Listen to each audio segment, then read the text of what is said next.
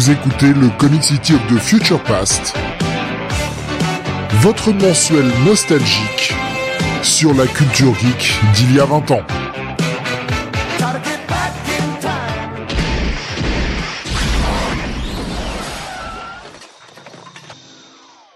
Bonsoir à tous et bienvenue sur le 50e numéro de Comic City of the Future Past. Nous sommes mercredi 9 février 2022 et avec moi ce soir pour vous parler eh bien de ce qu'il sortait il y a 20 ans, le toujours sublimissimement supérieur à Sam, Don Jonathan.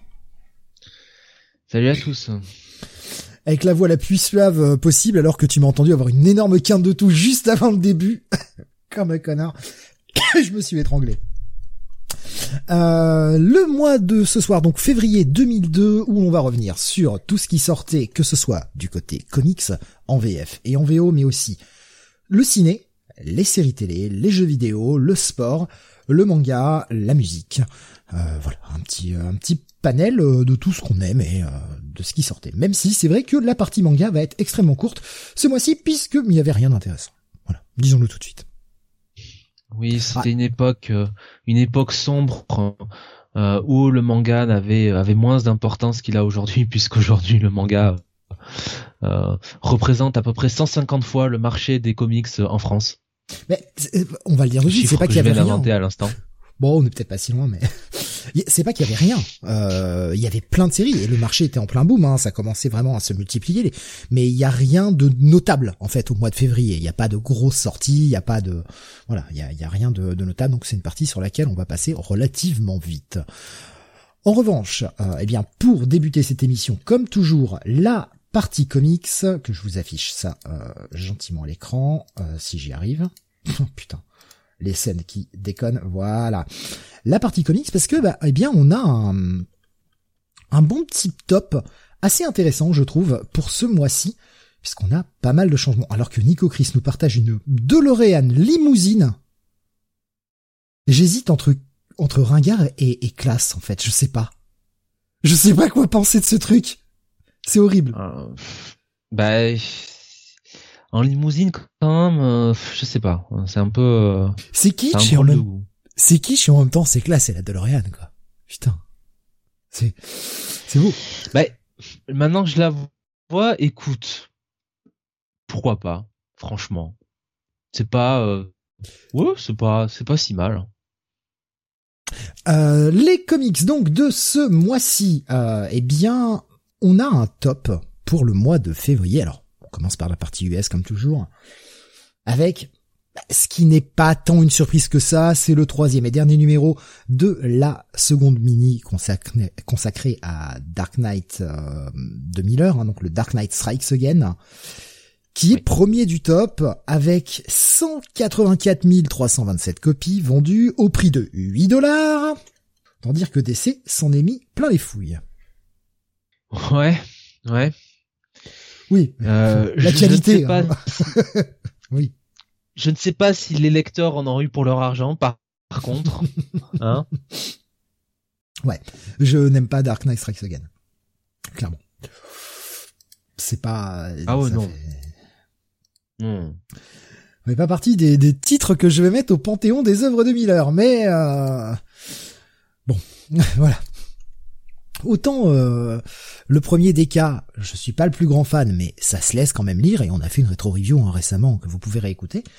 Mais euh, là le 2 non, le 2 non, je j'y arrive pas. Personne n'aime Dark Knight Strikes Again, nous dit Alex. Hein. et pourtant ça s'est bien vendu. Parce que ça, ça, marque vraiment, je dirais, le. Alors déjà, tu me diras, ça a commencé un petit peu depuis quelques années, mais c'est vraiment le moment où t'as l'impression que Miller, il tombe de la falaise, quoi, littéralement. Ouais, là, il commence, ouais.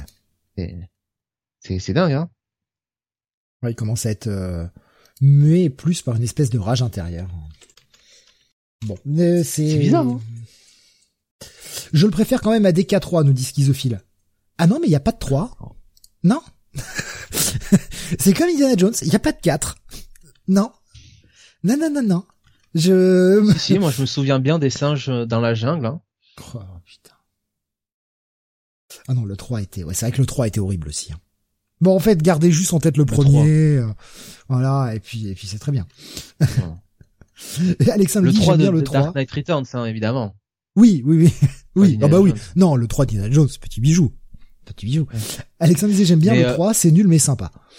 Le, le, le, le 4 d'Indiana Jones, euh, c'est quand même meilleur que DK2. Hein. Il y a quand même Kate Blanchett en, en agent, euh, en agent soviétique. euh, bon, voilà. Ah, je sais pas, euh, moi, je, jamais entendu parler d'Indiana Jones 4, euh, Jonathan. Je, je sais pas. Je sais pas pourquoi Disney prépare un 5 d'ailleurs, parce qu'ils ont pas fait de 4. Je comprends pas. Ouais. Écoute, euh, vu ce que j'ai entendu vite fait en évitant les news, les spoilers et compagnie sur le 5, c'est possible qu'on regrette le 4. Voilà. Ah putain, ouais, je suis pas du tout, hein, je t'avoue que je me... euh, Je dis rien, mais ça, ça n'inspire pas, ça n'inspire pas confiance. Hein. Eh ben merci, merci Jonathan. Ah le, ah le mec qui égaye l'émission d'un coup là. Ah oui, oui, oui. Bah, j'ai vu qu'on avait des news très, euh, euh, très enthousiasmantes dans le, dans l'effet de, euh, l'effet d'actu. Donc je me suis dit, ce serait quand même bien de, un peu de, de redescendre la tension un petit peu au début de l'émission pour compenser, quoi, tu vois. Ouais, je pense que l'effet de société, on les fera après la partie comics. On va d'abord faire un truc un peu sympa, on fera les trucs euh, un peu dépressifs, et puis on reviendra sur des trucs un peu plus sympas derrière, hein, Voilà. histoire de contrebalancer un peu. Et puis on finira comme des connards avec le top 50 là. Ouais, alors juste avant, on fera une partie métal où ce mois-ci, putain, c'est crade. hein. Oh la vache, putain, c'est sale. Il n'y a pas beaucoup d'albums sélectionnés, mais alors par contre, les albums sont très très sales. Euh, on y reviendra tout à l'heure, mais euh, faut aimer le le bourrin, quoi. Bref, euh, donc DK de numéro 3, dernier numéro de la mini, euh, en tête des ventes, et bien devant quand même, euh, puisque 184 000 copies, comme je le disais. Le deuxième, eh bien, c'est Ultimate, pour son deuxième épisode, qui continue de bien cartonner, avec 115 000 ventes. Il y a quand même un gros gap entre le premier et le deuxième. Mais Ouais. euh, Ultimate, euh, et c'est un constat d'ailleurs, euh, la gamme Ultimate vend bien et commence à détrôner légèrement la X-Men, qui sont toujours dans le top 10, puisque on a seulement deux titres d'essai dans le top 10, ce qui est déjà bien. Il y a une époque, on a, eu- il y a eu des mois où il y en avait pas. Donc euh, il y a deux titres d'essai dans le top 10, le reste c'est du Marvel. Mais on a une prédominance de titres Ultimate dans ce top 10. On a Ultimate à la deuxième place avec 115 000 ventes. On a le Ultimate X-Men qui est cinquième avec 101 000 euh, comics vendus, quasiment 102 000 d'ailleurs. Et Ultimate Spider-Man qui sort même deux numéros au mois de février avec euh, le 18 et le 19 qui vendent respectivement 83 265 et 83 288 des ventes très stables. On est quasiment au 20e épisode de la série et on a des ventes très stables avec plus de 80 000 exemplaires. Donc 4 Ça rappelle quand même qu'il y a une époque où effectivement les titres Ultimate, ah bah c'était la gamme principale de Marvel finalement. C'était quand même, euh, voilà, ça nous paraît très loin, mais euh, la, la gamme Ultimate, euh, voilà, c'était quelque chose d'un, d'un- de très très grande importance. quatre titres euh, Ultimate dans le top 10. Et si on, on gratte un peu, l'autre titre Ultimate, alors c'est, il est vachement plus loin, évidemment, et c'est une série qui a été arrêtée assez vite, mais on a toujours Ultimate Marvel Team Up, qui, alors attention, il est vraiment loin dans le top, il est 30e, il vend que 41 000 copies, mais on a quand même les, les quatre titres qui vendent relativement bien. Enfin, trois, parce que euh, il y a, euh, y a Ultimate Spider-Man qui en sort deux. Enfin, non, 4, c'est bien ça. Je dis comme connerie. Il y a Ultimate, Ultimate X-Men, Ultimate Spider-Man et Team Up. Donc, euh, il y a quatre titres. hein. J'a- J'avais raison, en fait, dès le départ. Ce qui- Et Ultimate Fight Fantastic Four arrivera un peu plus tard. je ouais, ouais, quelques, bah, c'est 2003 ou 2004, je crois. Si je dis pas de conneries, quelque chose comme ça. Ouais, c'est pas, c'est pas pour tout de suite, en tout cas. Voilà. Du coup, bah, les X-Men sont un petit peu chassés du top. Alors, New X-Men reste toujours le meilleur vendeur de la franchise actuellement. On est à l'épisode 123. 113 000 copies, troisième du top. Et juste en dessous, on a Uncanny X-Men avec son numéro 403 qui vend 104 000 copies, hein, donc quand même quasiment 10 000 de moins, euh, et qui est quatrième du top. Quand on vous disait que la début de la descente aux enfers des X-Men commence avec Morrison, voilà. Avant, jamais un titre X-Men se serait fait souffler la place de premier et, et encore moins sa fortiori par Dark Knight Strikes Again et Ultimate, ça, sans déconner. Ah, Fallait vraiment un peintre pour euh, pour permettre aux X-Men de descendre euh, de la sorte. Bravo Morrison. Bah, c'est quand même la série qui vend le plus, celle de Morrison. c'est celle qui est devant. Reste à voir si le mois prochain, elle reprendra sa place de première ou pas. Ah, ça, on en reparlera le mois prochain, évidemment. Le dernier titre X-Men dans le top 10, c'est le Extreme X-Men, qui continue de plutôt bien se vendre. 80 000 copies. C'est neuvième du top avec le numéro 10 de la série. Voilà. Hein, donc on a trois titres X-Men purs. On a, on a quatre si on compte le Ultimate X-Men qui sont au top 10, mais du coup forcément, bah, le top 10 il est pas extensible, il y a que 10 places, donc euh, si on a des trucs qui se classent plus haut, bah ça pousse le reste un petit peu plus vers le bas. Celui qu'on n'a pas encore nommé, qui se met au milieu, c'est le Amazing Spider-Man numéro 40, avec 97 000 copies, un Amazing Spider-Man qui remonte bien évidemment. Euh, sixième du top, c'est cool, hein. c'est cool pour la série. Ouais, ouais. Whisky Jack qui dit pas touche à Momo. Euh, Jonathan et moi partageons euh, ce désamour assez fort pour la série New X-Men. Non mais euh, pas touche à Momo. Bon déjà, euh, je te prie de croire que je vais pas toucher un vieux librique de 60 ans qui se balade en calbute toute la toute la journée. Mais sinon que ça, et chauve à fortiori. Mais mais, mais surtout. Euh, le truc a rien à voir quoi.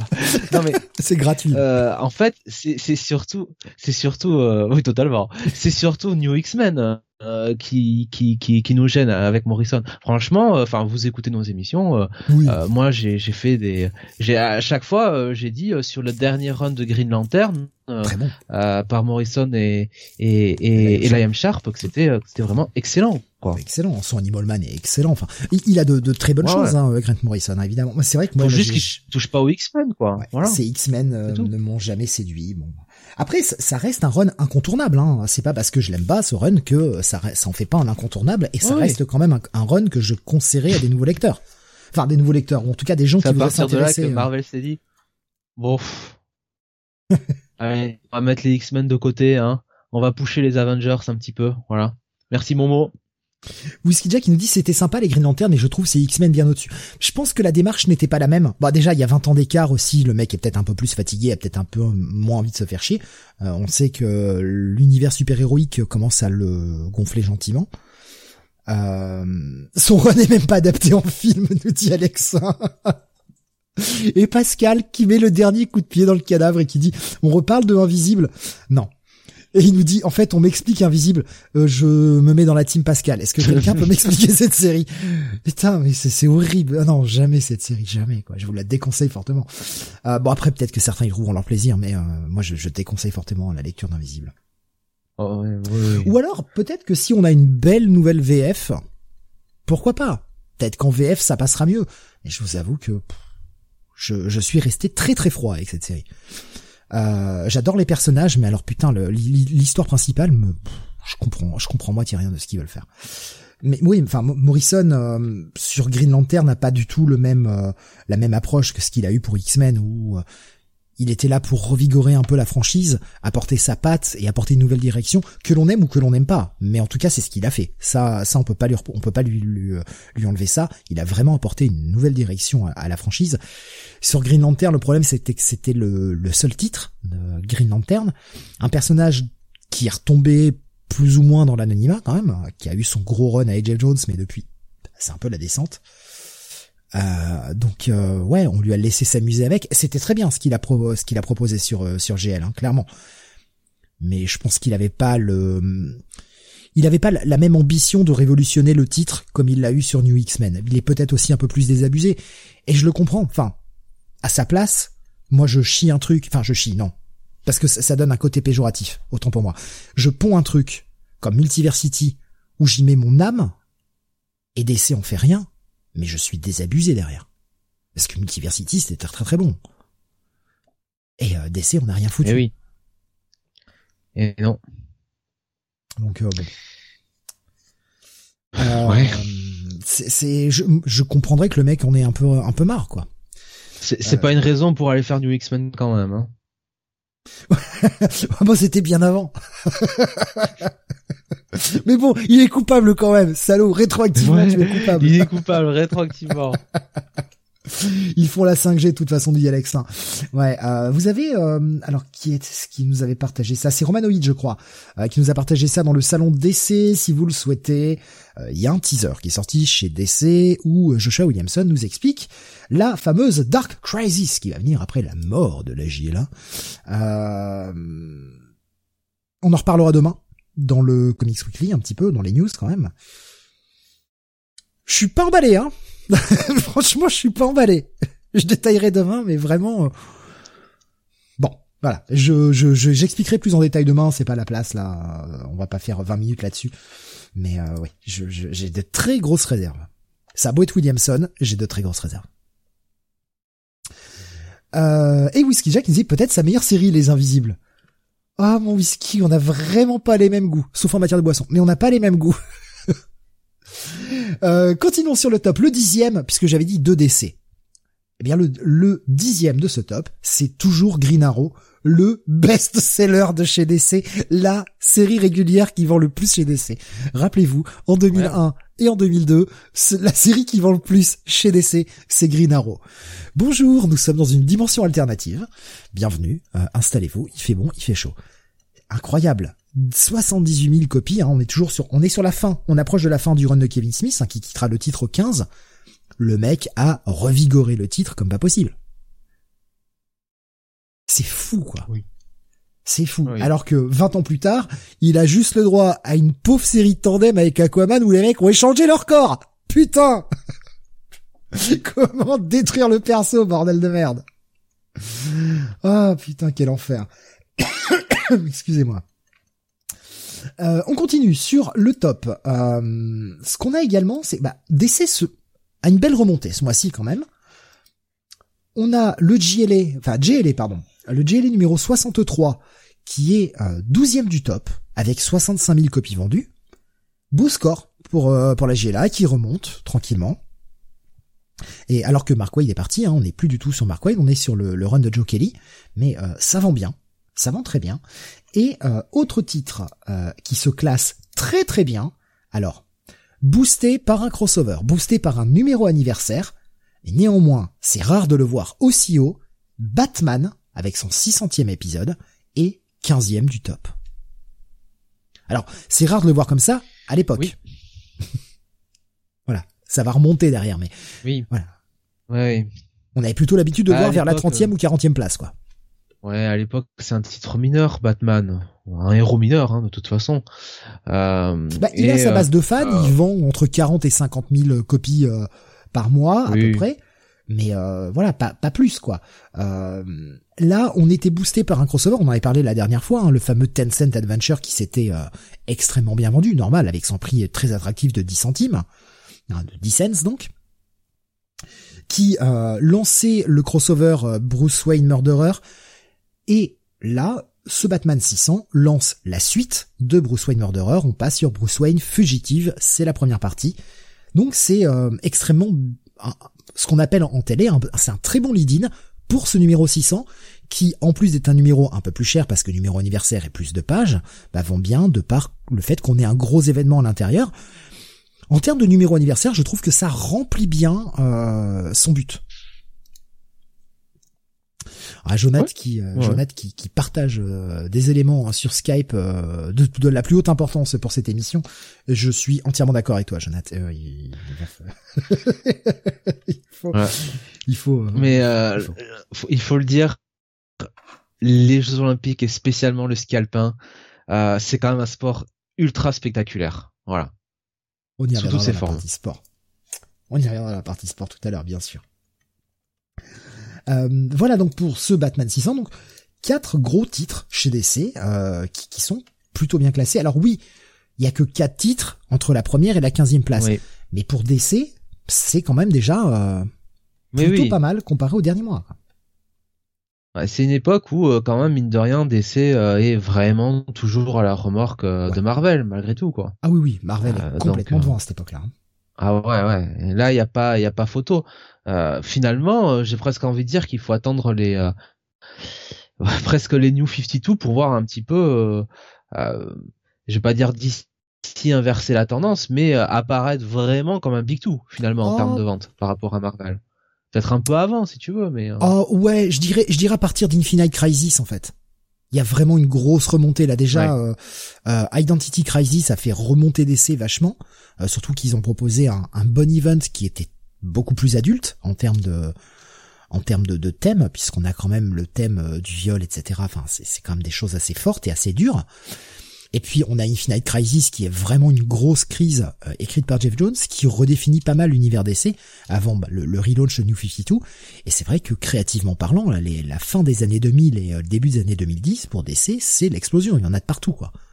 Il y a très peu de mauvais titres, c'est euh, très très bien. Euh, avec la mini 52 aussi, euh, dit Jack. DC revenu. Action Comics de Grant Morrison. Ouais, bah ça c'était New 52. mais je, je n'aime pas trop ce run non plus, c'est vrai. c'est vrai que euh, en y fait réfléchissant, c'est pas un run que j'adore. Euh, J'avais un peu de mal avec ce Superman euh, plus jeune. Je, je, je me reconnaissais pas là-dedans. Personne ne l'aime, nous dit Alex. la, la, la, petite phrase qu'on peut replacer comme ça. Euh, la mini 52 nous dit Whiskey Jack était folle en termes d'auteur, Mark Waid, Greg Rucka, Jeff Jones et Grant Morrison. Ah mais c'est clair, mais 52 c'est l'anomalie en fait. C'est la série qui sur le papier n'aurait pas dû marcher et qui a qui a fonctionné. Ils ont essayé je ne sais combien de fois de répéter l'exploit, ça n'a jamais repris. Je veux dire euh, Countdown to Final Crisis, c'est une purge. Trinity, bah, c'est pas top, et même les Batman Eternal, etc., bah, ça se casse vite la gueule, en fait. Ah, Batman Eternal, c'était pas mal au début, puis c'est vrai que sur la fin, ouais, ça se, ouais, ça se casse la gueule. C'est dommage, hein. Hmm. Et quand tu regardes même ce qu'avait euh, avait essayé de refaire Jeff Jones avec euh, euh, les séries du coup bimestrielles, avec d'un côté on avait Justice League International et l'autre côté on avait Bright SD, ça n'a pas été un énorme succès en fait. Bright SD d'ailleurs était un peu euh, te laissait un peu sur ta fin. Justice League était beaucoup plus sympathique. Une série un peu oubliée d'ailleurs cette série-là, alors qu'elle était vraiment plutôt pas mal. Mais euh, voilà, c'était c'est le principe des personnages mineurs qui séduisent moins. Autant sur 52 ça a marché. Il faut dire que en même temps, quand t'as quatre noms euh, comme Wade, Rukia Jones et Morrison, forcément t'as déjà des mecs qui savent de quoi ils parlent. Mais 52 est vraiment très très bon quoi. Euh, voilà donc pour euh, la partie euh, DC. La partie Marvel n'est pas en reste quand même, euh, puisqu'on a à la 13e place le démarrage d'une mini, et qui était cher en plus à 3,50$, la vache, j'avais pas fait gaffe au prix, qui va vendre 65 000 copies, c'est une mini en 4, ça se classe 13e du top, il s'agit de Wolverine Hulk par Sam Kiss. Ah, Sam Kiss, un nom qu'on a un peu perdu hein, de vue ces dernières ces dernières années. Ouais, bah à part les titres Max en fait, enfin à part The Max, hein, sa création qui est revenue chez IDW, qui a été republié. Il y a eu un, Batman euh, Max euh, Arkham, euh, je sais plus quoi, qui était sorti, qui a eu beaucoup si pas mal de retard, mais qui est sorti assez récemment là dans les deux trois dernières années. C'est vrai que Sam Kiss, on le voit un peu moins. parce que parce que j'essayais de préparer l'émission jusqu'au bout, je me surplongeais dans cette mini j'ai beaucoup de mal. Wolverine Hulk, j'ai beaucoup de mal. Je, c'est vraiment très bizarre. Bon, déjà, il y a le style de Sam Kiss. On accroche, on n'accroche pas. Je suis pas un grand fan. Perso, j'arrive à passer, mais même au niveau du scénar, j'ai un peu de mal à rentrer dedans, quoi. C'est, c'est, en fait, le problème, c'est que ça se veut à la fois sérieux et à la fois délirant. Et du coup, ça sait jamais vraiment sur quel pied danser. Et je trouve que, enfin, moi en tout cas en tant que lecteur, du coup, je reste un peu en dehors. Je vais pas dire que c'est une mauvaise mini, c'est pas mauvais, c'est juste, euh, je trouve, très oubliable en fait. Et pourtant, enfin, je veux dire, tu mets Wolverine et Hulk ensemble, euh, il y a du passif entre les personnages, il y a, y a tout ça, donc euh, il y avait de quoi faire quelque chose d'assez, d'assez intéressant, mais ouais. Sam Kiss, il a fait un truc chez Aftershock avec Clayman. Ah, j'ai raté ça, euh, Jav. Merci beaucoup de l'info. J'ai raté ce truc-là. John Eman et Sam Kiss. Pourquoi pas? Pourquoi pas? Après, c'est pas vraiment pour Sam Kiss que je vais y aller, mais... Euh. Voilà, je sais j'aime beaucoup euh, Sam Kiss, mais faut aimer les ambiances surréalistes. Ah, c'est clair, quoi, c'est du surréaliste. Son Wolverine est très particulier. Vraiment très particulier. La façon dont il le dessine, je trouve ça assez. Euh... Alors, bon, on connaît cette coiffure de Wolverine avec ces espèces de de pointes hein, de chaque côté de sa tête, euh, comme s'il avait son masque mais juste avec des cheveux. Et Sam Kiss a tendance à alors je sais pas, c'est la façon dont il le met en couleur, dont il le représente, j'en sais rien, mais ça me donne l'impression qu'il dessine la tête de Wolverine, et après, il rajoute les espèces de pointes qu'il a tendance à exagérer, à surexagérer, on dirait la, les bouts de la cape de Spawn. Ça va dans le style de, Sam Kiss, ça me choque pas, mais c'est la façon dont c'est fait. Quand tu regardes le dessin, t'as vraiment l'impression qu'il les a rajoutés après, quoi. Euh, limite, il les a rajoutés après pour voir où il restait de la place pour combler un peu les trous. C'est assez particulier. C'est drôle d'approche. Bon, faut, faut aimer. Eleanor and the Yegret. Ah ouais, j'avais vu passer ça. Merci, c'est j'avais vu passer le truc. J'ai, j'ai, j'y suis pas allé, mais ce, nom me, me, parle en fait. Effectivement. Ah par contre, je savais pas que c'était euh, que c'était Lehman et euh, Sam Kiss. Euh, donc voilà, bon, ça se vend plutôt bien en tout cas pour ce premier épisode. Euh, donc 65 000 copies pour ce numéro 1, donc je rappelle mini en 4.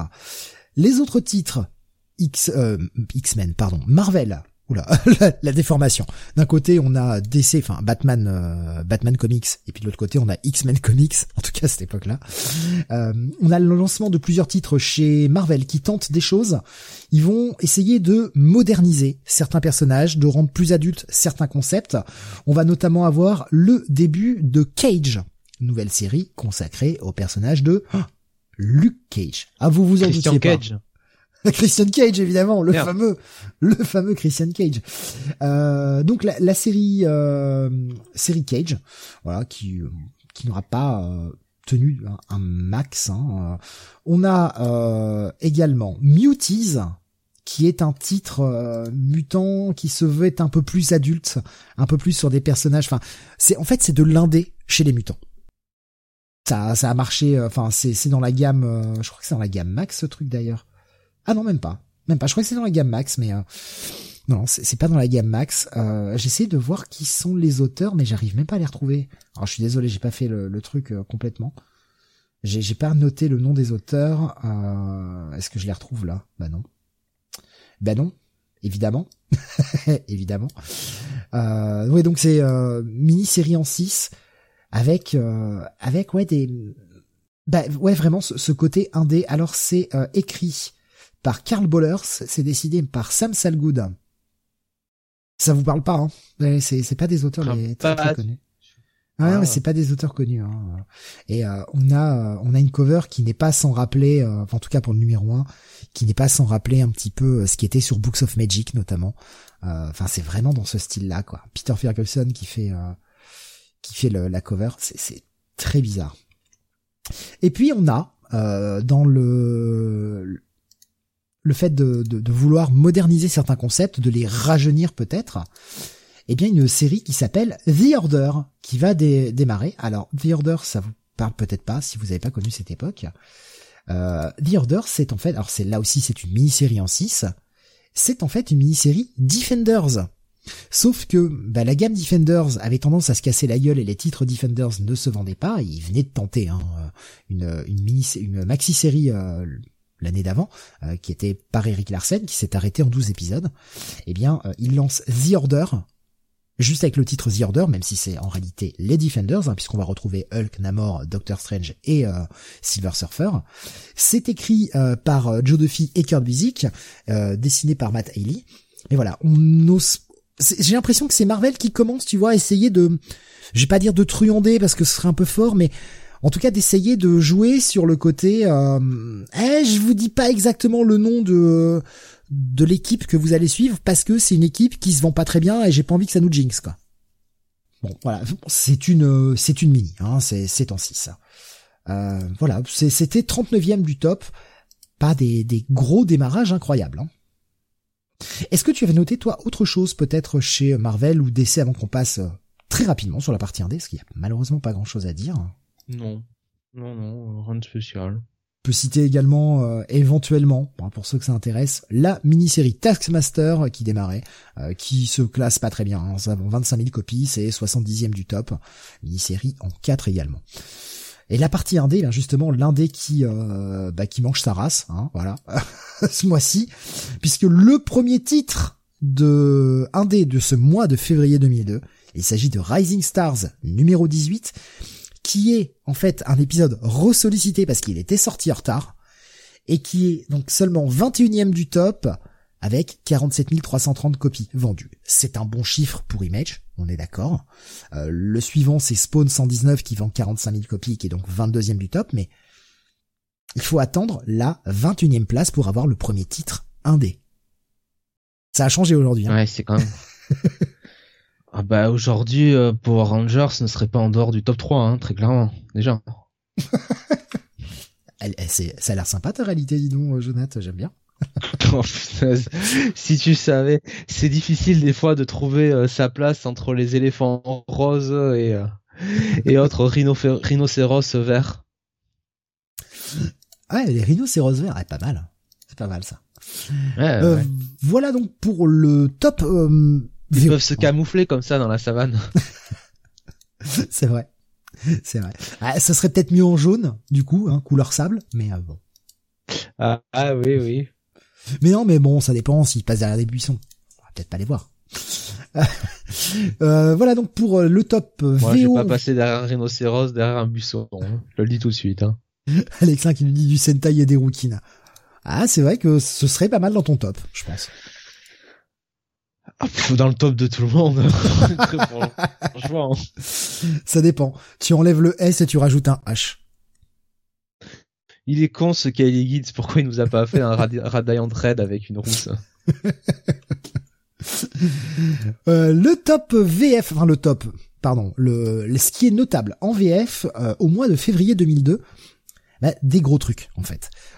Ça y est, ça commence, la librairie s'installe de plus en plus dans le paysage comics français. Et on a, et je me rendais pas compte que ça faisait 20 ans, bordel de merde, la sortie de la première intégrale Spider-Man chez Panini. Les intégrales Spider-Man ont 20 ans. Ça m'a tué. Ça m'a ah tué. J'ai fait quoi? Non, non, eh si. Si, si, le premier volume, hein, donc 1962-63, qui contenait le Amazing Fantasy 15 et puis le Amazing Spider-Man 1 à 7, ainsi que euh, le Strange Tales Annual, en tout cas une histoire du Strange Tales Annual numéro 2. Incroyable. La traductrice, je ne l'ai pas, euh, Whiskey Jack. Je, je, ne sais pas qui a traduit euh, ça. J'ai pas le, j'ai pas le bouquin. Mais ça m'a fait, ça m'a foutu une claque de me rendre compte que, euh, eh bien, c'est, ça avait 20 ans. Et je vais vous mettre une claque supplémentaire, une petite claque derrière la tête, après vous avoir déjà euh, un petit peu essoufflé. Est-ce que tu te rappelles, Jonathan, à quel prix euh, était vendue cette intégrale?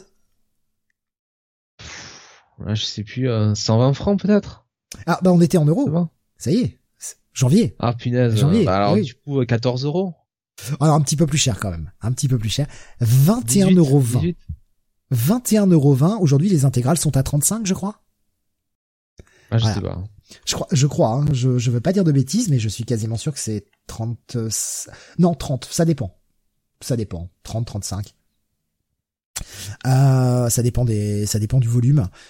Mais ça a quand même pris quasiment 15 balles en 20 ans, quoi. Mmh. L'inflation? Oui. Ouais, ouais, ouais, ouais. 20 ans donc pour euh, la première intégrale Spider-Man. Je, je t'avoue que ouais, je, je vraiment, hein, je, je, suis euh, je suis vraiment resté sans voix. Je me suis, je pensais pas que c'était si vieux que ça. J'aurais dit 15 ans, moi, pour les intégrales. J'aurais pas dit 20, tu vois. Après, c'est peut-être un moyen de tester un peu le marché, mais, euh, mais ouais, mais bon, ça, c'est plutôt bien vendu puisque ça a continué et ça continue encore. Ah oui, oui. Euh, bah, et... Ça fait partie des, des best-sellers de Panini, hein, de toute façon. Hein. Oui. Et puis il y avait un rythme de sortie assez soutenu quand même, puisque euh, on en reparlera, hein, mais euh, voilà, le premier, le premier numéro de cette intégrale sort en février 2002, le numéro 2 sortira en mai 2002. Donc un rythme assez soutenu hein, au départ. Ça va s'étaler après euh, un petit peu. Continuons chez Panini pour les sorties VF importantes de ce mois de février. Évidemment, on fait pas toutes les sorties, hein, on n'a pas que ça foutre. Et puis, il y a des choses qui où il a strictement rien à dire. La sortie là aussi en librairie, euh, dans la collection 100% Génération Comics, c'était comme ça, pardon, je tape dans le micro, c'était comme ça qu'ils appelaient cette connexion, du, euh, eh bien, d'un premier tome pour la série Kabuki de David Mack. avec la mini-série euh, Métamorphosis, 9 épisodes, combinés en un seul tome au prix de 22,80€, c'est le prix de l'époque, évidemment, euh, qui était publié chez Image, cette série, euh, cette série Métamorphosis. Voilà, donc euh, Panini qui s'essaye à des horizons un petit peu différents déjà, à ne pas sortir que du Marvel, et qui se qui s'essaie de plus en plus à la librairie. Assez intéressant, je trouve, de voir déjà ce virage qui était en, qui avait commencé là déjà dès 2002 en fait, dès, dès il y a 20 ans. Bon après Kabuki, bon c'est pas pour tous les publics, hein, évidemment. Euh, 35 euros, c'est pour l'année prochaine, nous dit Whiskey Jack. Ah, bon, j'ai pris un petit peu d'avance. j'ai pris un petit peu d'avance sur les intégrales. On continue dans les. Pris, on va apprendre que t'as pris 10 ans d'avance. Oh non, on me vieillit pas trop. Pas trop, pas, pas tant que ça, s'il te plaît, pas, pas, pas aussi vite. Laisse-moi, euh, laisse-moi encore 6 mois après. Ah, Steve, euh, franchement, quand on, quand on te voit, t'as toujours 12 ans. tu profites que j'étais en train de boire, hein. Salaud. Ah, c'est dégueulasse de faire ça, monsieur. C'est c'est c'est dégueulasse. C'est un coup bas. C'est un coup bas. Ouais, Mais t'as pas le choix. T'es obligé de faire comme ça pour pouvoir me toucher. Ah ah, je te l'enlève de la bouche celui-ci. ah non, bah, coup de genou, euh, j'ai pas besoin de me baisser, hein. Whisky Jack, une petite perso. La tête va pas. oh putain le petit coup de genou dans la tête là. Whisky Jet mes perso, vu les prix actuels, je n'achète que les comics dont je suis sûr de la qualité, je ne tente plus des comics au hasard. Et ça se comprend. Avec ce prix, ça se comprend. Euh, Tommy, pas les New X-Men alors. Hein. Tommy qui nous fait un coucou, ouais, 50e, euh, effectivement, 50e euh, Comic City of the Future Past. Ça fait 50 mois qu'on a commencé à faire ça. Ça fait plus de 4 ans. Waouh. On est vieux. Euh, on continue. Pardon avec les sorties marquantes du mois de février 2002 en VF, on avait le X-Men hors série numéro 6. Euh, pourquoi je le mentionne? C'est la fin alors du mini-série qui, je suis désolé, m'a laissé relativement froid. Euh, c'est la fin de la série X-Men Forever, la mini-série en 6 épisodes par Fabian Niciza et Kevin McGuire, qui était censé nous apporter plein de trucs dans l'univers mutant. Ben moi j'ai rien vu. je n'ai rien vu. Et le comble du comble, c'est que le premier, il y a donc les, épisodes 4, 5 et 6 dans ce hors-série. Les épisodes 1, 2, 3 étaient sortis non pas le mois précédent, mais 5 mois auparavant, au mois de septembre 2001. Ce que je ne comprends pas, c'est pourquoi avoir autant attendu pour sortir la suite, puisque l'épisode 1 est sorti en janvier, euh, aux États-Unis. Hein. L'épisode 1 est sorti en janvier 2001, l'épisode 6 est sorti en juin 2001. Ce qui fait que quand ils ont sorti le X-Men Forever en septembre, tout le matos était déjà disponible. Pourquoi ils ont fait attendre cinq mois avant de publier la fin de la mini? C'est incompréhensible. Euh, sachant qu'entre temps, ils nous ont publié euh, trois hors-série, euh, le X-Men Black Sun, oubliable, le, la mini-série sur Magic par Dan Abnett, Andy Lanning, avec Liam Sharp au dessin. Je j'ai aucun souvenir de cette mini. Et euh... à chaque fois, j'ai l'impression quand, quand, on entend un projet de Lion Sharp, on ne se souvient pas qu'il était dessus, quoi. Ah mais cette mini-série, bah, je veux dire, Dan Abnett en Lanning au scénar et Liam Sharp au dessin sur le personnage de Magic, je ne m'en souviens pas. C'est une mini-série qui est sortie fin 2000 aux États-Unis. J'en ai aucun souvenir. Et puis on avait la, la mini-série Excalibur qui était sortie le mois précédent, euh, qui a été très vite oubliée. Hein. une relance Excalibur, mais juste pour une mini qui s'appelait The Sword of Power, je crois. Et euh, bon, c'était euh, oubliable par euh, Ben Rab, qui écrivait la série Excalibur avant qu'elle s'arrête, mais totalement oubliable ce truc. Donc ouais, je, je franchement, je n'ai pas compris le choix de Panini de sortir, d'attendre des mois et des mois pour sortir ça. Ah, c'est pareil, j'avais j'avais acheté, je me rappelle à l'époque, j'avais acheté le premier hors série avec le, le Forever avec les trois premiers épisodes. Bon, j'étais pas complètement séduit par le truc, même si sur le papier, hein, quand tu regardes la cover, on te vend une équipe avec euh, Juggernaut, Mystique, Phoenix, Todd et Iceman, tu fais quoi? Euh, Pourquoi? Ça a quand même pas trop grand chose à voir. J'avais lu les trois premiers et j'étais pas, j'étais pas super séduit, malgré que ce soit du Nisisa. Et je me rappelle avoir acheté la, fin et je n'ai plus aucun souvenir de la fin. Mais on nous le vendait comme euh, le truc qui va modifier les X-Men. Mouais, ouais, bah je, écoute, je sais pas, bizarrement 20 ans plus tard, j'ai pas de souvenir, donc ça a pas dû beaucoup marquer quand même. Bah, les 12 ont eu plus d'impact. Hein. Oh merde, oh non. Oh non, je n'arrête pas cette blessure. Ah, ah, je venais juste de guérir. Ah, c'est méchant. Ah bah, c'est vrai quoi. Il faut, faut appeler un chat un chat hein, au bout d'un moment. oh, horrible. Euh, on continue sur les sorties euh, VF chez Panini. On avait la sortie du X-Men 61. Alors pourquoi je le mentionne? Déjà parce que celui-ci avait euh, le droit à une cover particulière, limitée à 2222 exemplaires. Attention, ça rigole plus. Couverture en adamantium et certificat d'authenticité, ça rigole plus. Le kiosque, lui, habituellement était proposé à 3,81€. Ça fait mal hein, d'entendre des prix comme ça. Mais le magazine classique était proposé à 3,81€. Celui-ci, avec le certificat d'authenticité pardon, et en tirage limité, était proposé à 12,20€. Et le truc, c'est que 12,20€ aujourd'hui pour un mag, c'est presque normal. C'est bizarre quand même. Ça donne un drôle d'effet. Hein. Euh, pourquoi je mentionne celui-ci? Il n'y a pas, il y a pas que pour cette cover. Il y a aussi le fait qu'à l'intérieur, on a l'épisode X-Men, enfin Uncanny X-Men, pardon, 390, euh, qui est l'épisode où euh, Colossus se sacrifie pour guérir le virus Legacy. Bon, on a vu que ça a tenu, hein, évidemment. Ouais. Joss Whedon le ramènera quelques années plus tard, mais ce sera dans quelques années. Toujours chez Panini, sorti d'un nouveau mag au mois de février avec euh, Ultimate Marvel Team Up qui a le droit à son euh, magazine, lui aussi. Un magazine au prix de 5,20€, c'était un peu cher quand même, avec les trois premiers épisodes euh, de la série Ultimate Marvel Team Up, qui était écrite à l'époque par Brian Michael Bendis, et qui avait plusieurs auteurs. On avait du Matt Wagner sur le premier épisode, hein, Spider-Man et Wolverine, et on avait Phil Lester pour les deux épisodes suivants, qui étaient Spider-Man et Hulk. Matt Wagner, hein, dont on reparlera dans le prochain Comic City, puisqu'on va parler de Grendel, entre autres. Alexin qui dit c'est quoi un kiosque? Oh, ça c'est bas Alexin, ça c'est bas. La sortie toujours chez Panini, ce sera le dernier titre Panini pour ce soir du euh, Spider-Man numéro 25. Euh, là je le mentionne également puisqu'on avait euh, dans ce numéro un one shot. Alors on avait eu le mois précédent, on en avait parlé, un des deux, les deux gros épisodes 25, euh, le 25e d'Amazing Spider-Man et le 25e de Spider-Man, avec euh, le combat ultime contre le bouffon vert, etc. Là aussi, hein, on a vu que ça a vachement tenu hein, le combat ultime. Euh, on avait dans ce 26, 25e numéro kiosque, donc évidemment le Amazing Spider-Man 26, le Spider-Man 26, qui était un petit peu l'air tombé tout ça et on avait surtout un gros one shot par Scott Lobdell, un one shot euh, consacré à Maro, Spider-Man Maro. C'est pas bon. C'est pas bon, pareil, relu euh, hier euh, pour l'occasion. C'est franchement, euh, je me rappelais pas de ce truc et franchement c'est pas bon. Voilà, c'est juste Maro qui, après avoir été euh, plus plus être dans les X-Men, eh bien, se retrouve bossant pour le Shield sous une nouvelle identité. Voilà, je vous en dis pas plus.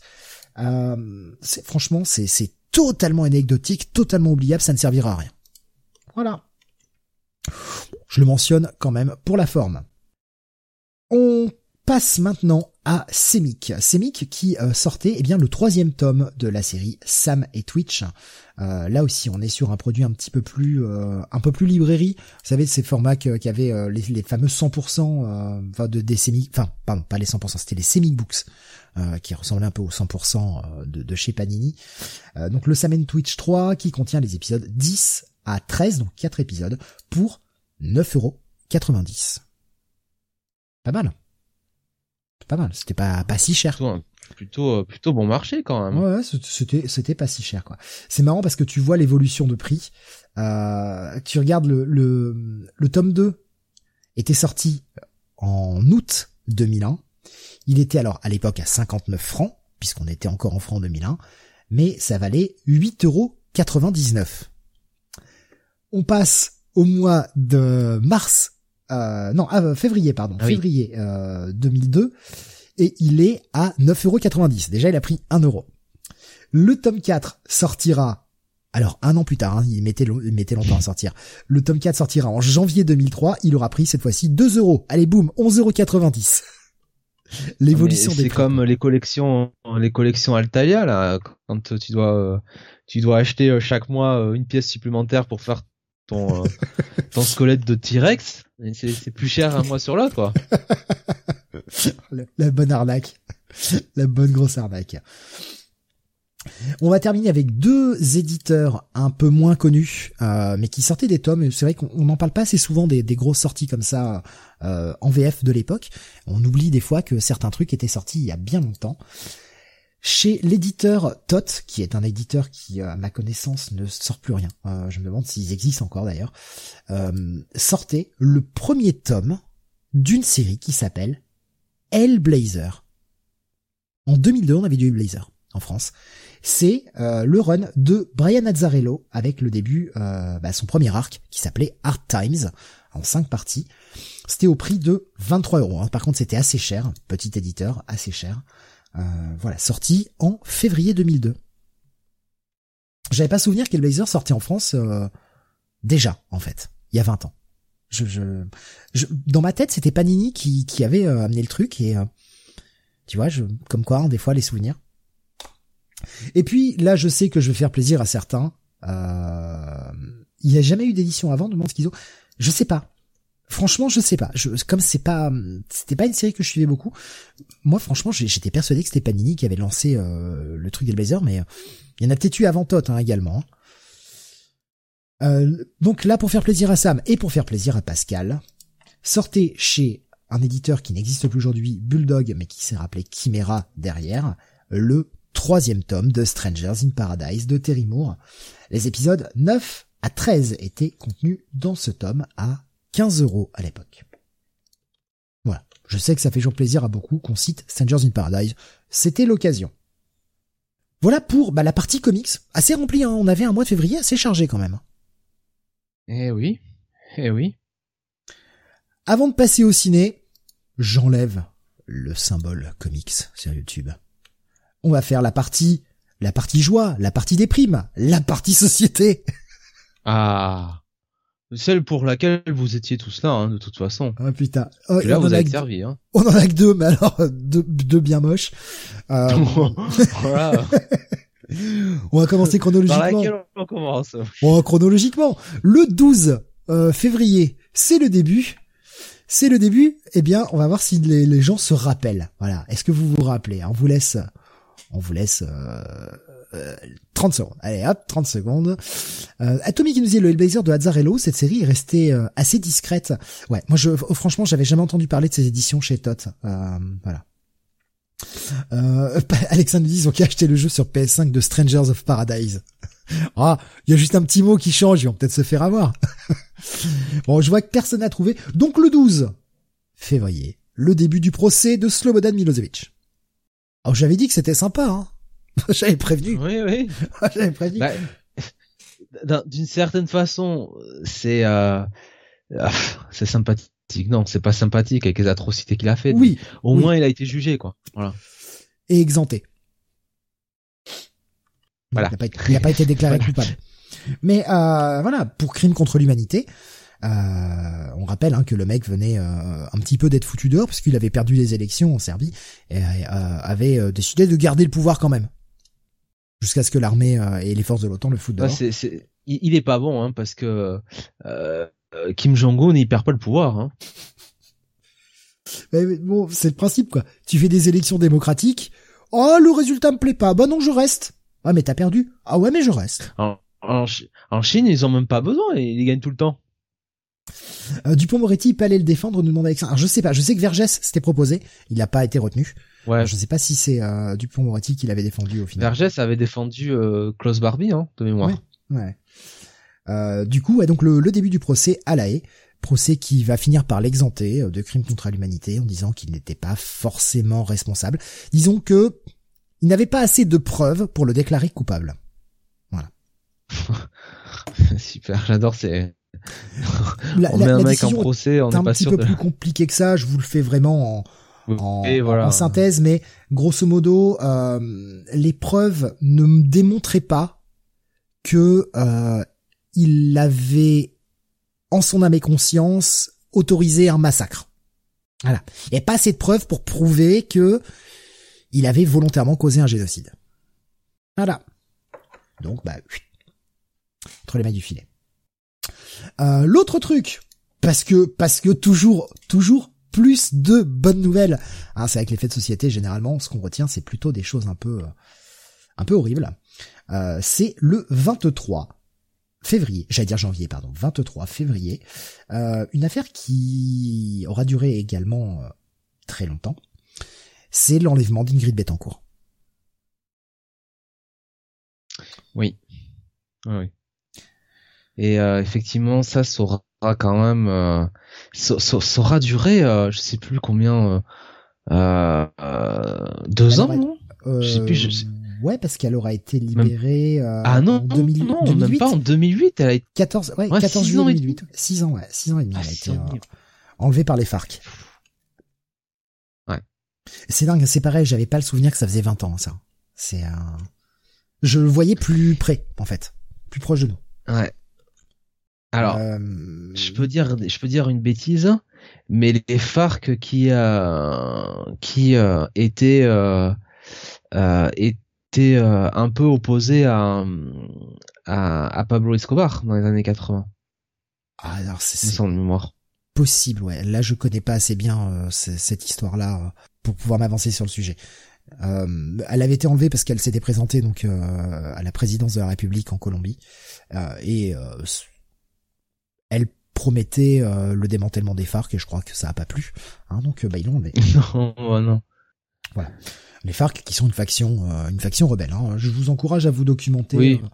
Il y a de très bonnes sources. Oui, ce sont pas les meilleures sources du monde, mais Wikipédia pour vous faire un premier avis déjà c'est une bonne chose. Et après vous creusez un peu plus loin. Oui, ne nous, ne nous écoutez pas, nous ne sommes pas les meilleurs narrateurs. Non, c'est pas c'est pas l'histoire que je préfère le enfin, c'est pas la, la partie de l'histoire que je connais le plus. Pas que je la préfère pas, c'est la partie de l'histoire que je connais le plus et surtout sur ce coin-là du monde qui est pas un coin euh, sur lequel je m'intéresse beaucoup parce que je, pas de pas de raison voilà plus que ça de m'y intéresser euh, mais euh, voilà bon ça a quand même pas mal défrayé la chronique et notamment en France hein, puisque c'est quand même euh, ah oui. sous Sarkozy qu'elle a été libérée hein. et alors chez nous on s'est euh, félicité euh, de l'avoir fait libérer parce qu'elle a été franco-colombienne je crois bon après après, euh, je dirais que ça, enfin, le, le, enfin, l'envie de, de la France euh, de parler de ce sujet-là et euh, et surtout, enfin, de de l'avoir être libéré, ça n'a pas, ils n'ont pas attendu le, quinquennat de, de Sarko, hein, c'est déjà, c'est déjà là avant. Mais c'est vrai que quand elle est enlevée au début, je vais pas dire que ça passe un peu sous le radar, mais on est quand même à une époque post 11 septembre, quoi. Et là, on est déjà déjà bien embarqué en Afghanistan à ce moment-là. Donc euh, tout euh, forcément est, euh, passe un peu au second plan. Hein. Non, puis le fait qu'elle soit franco-colombienne, ça, ça faisait que bah forcément nous bah, on avait des intérêts quoi. forcément, on était, on était. Mais je crois même que son, mais, son mari est français, hein, du reste, il me semble, c'est ça, non? Alors là, son ex-mari du coup pose une colle. Parce qu'il me semble que ses enfants sont franco, euh, euh, sont franco-colombiens ou quelque chose. Enfin, je sais plus. il, me semble, me semble que son pas son. Euh, euh Au-delà ah, au-delà du, du, fait de libérer quand même un otage, je veux dire, qui est quand même toujours un but noble, clairement, il y avait quand même une véritable décision politique de bah, de redorer le blason de la France à l'étranger sur des crises euh, un peu internationales, étant donné qu'on avait en 2002 nous refusé hein, de s'engager euh, dans, dans la guerre en, en, Irak et en Afghanistan. Euh, donc on était passé pour des pleutres au reste du monde et bah, c'était un moyen, cette libération, de montrer qu'on comptait toujours sur la scène internationale. Au-delà du fait de libérer un otage, bien évidemment. Oui, c'est ça. Hmm. son son mari son mari est, est français donc, euh, et euh, ouais. Et euh, elle-même, son, son père, alors son, père, Ingrid Betancourt, était ancien ministre colombien de l'éducation, sous-directeur général de l'UNESCO et ambassadeur de Colombie en France. et voilà. Et donc elle a vécu un petit peu, elle a vécu à Paris, quoi, un petit peu, du fait du, du métier de son, son père. Donc voilà, c'était les. C'est pour ça. C'est pour ça que c'est pour ça aussi que nous euh, on était euh, euh, comment dire, on était très attachés à ça, c'est que effectivement. Euh, bah, ses enfants sont français, son mari était français, voilà. Pardon, je rigole, mais Nico Chris il me dit les FARC, c'était pas des flèches. je suis désolé, ça me fait rire. Ouais. ça me fait beaucoup rire. Pardon. Mais moi j'aime bien, j'aime bien l'humour comme ça, hein, à base de, de jeux de mots nuls. Moi ça me fait toujours rigoler. Allez, on Ah oui, dès que c'est nul, euh, je peux faire un gros P hein, si tu veux à l'antenne aussi. Hein, ça- Non, non, parce que là, là, je peux pas reprendre l'émission. Après, je pleure. Je pleure de rire. je pars en Ouais. crise de fou rire. Mais ouais, mais euh, j'ai gardé mon âme d'enfant. Écoute, un bruit de prout, moi, ça me fait rigoler. Allez, on va passer au Cinoche. t'es comme Vince, hein. T'es comme Mais Vince, oui. hein, un gros prout et ça repart. hein. C'est exactement ça. La partie cinéma avec, alors, moins de films que le mois dernier. On avait une bonne liste de films le mois dernier. Néanmoins, des films, euh, bah, quelques-uns quand même qui sont euh, pas dégueux. hein. Bah, eh, quand même. Hein. Ouais, ah, déjà le premier sorti le 6 février, O- Ocean's Eleven, euh, donc euh, bah, qui est le, le remake hein, du euh, euh, alors d'un film de 1900 euh, 1960 qui était intitulé en France L'inconnu de euh, de Las Vegas et évidemment le titre original c'était Ocean's Eleven. Euh, et à l'époque, euh, au niveau du casting de ce film-là, il y avait quand même entre autres Frank Sinatra, Dean Martin ou Sammy Davis Jr. Donc bon, voilà.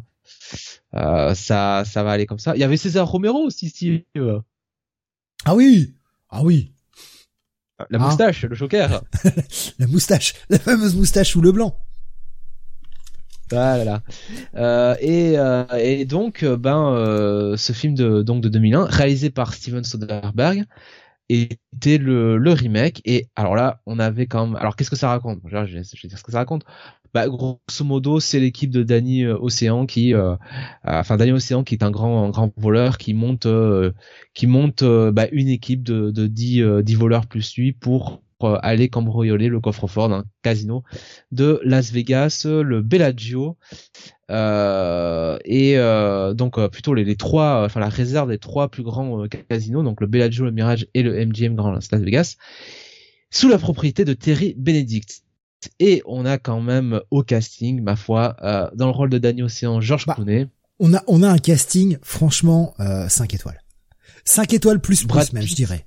on a Brad Pitt, on a Matt Damon, on a Julia Roberts, on a Andy Garcia, on a Don Cheadle, on a Bernie Mac, on a Casey Affleck, euh, Scott Kahn, euh, le fils de euh, merde, comment il s'appelait De James- James ah, Caan.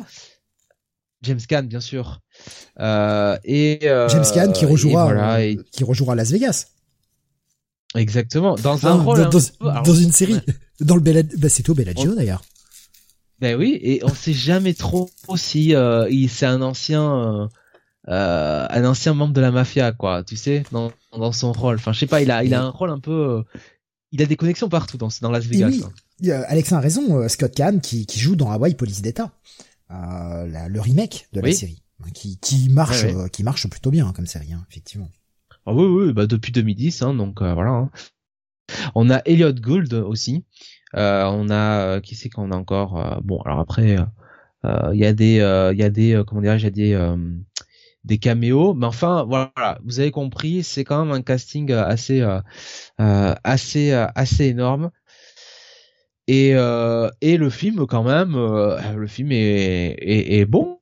Bon, franchement c'est euh, c'est même c'est même très très bon hein. c'était euh, c'était une grande réussite. Euh, 451 millions de dollars de, de recettes au box office pour un budget de euh, 85 millions. Donc c'était c'était un succès euh, total et euh, ouais effectivement c'était euh, bah c'était euh, c'était un petit peu euh, euh, c'est un petit peu Soderbergh et euh, l'ensemble de cette équipe euh, à leur meilleur quoi j'ai envie de dire Euh, donc euh, ouais Non mais c'est, Euh, ça reste un, un très bon film, euh, qui est plutôt bien rythmé, qui, euh, qui se laisse vraiment, euh, vraiment regarder. Je sais pas, Whiskey Jack, il dit 85 millions, dont 80 pour le casting.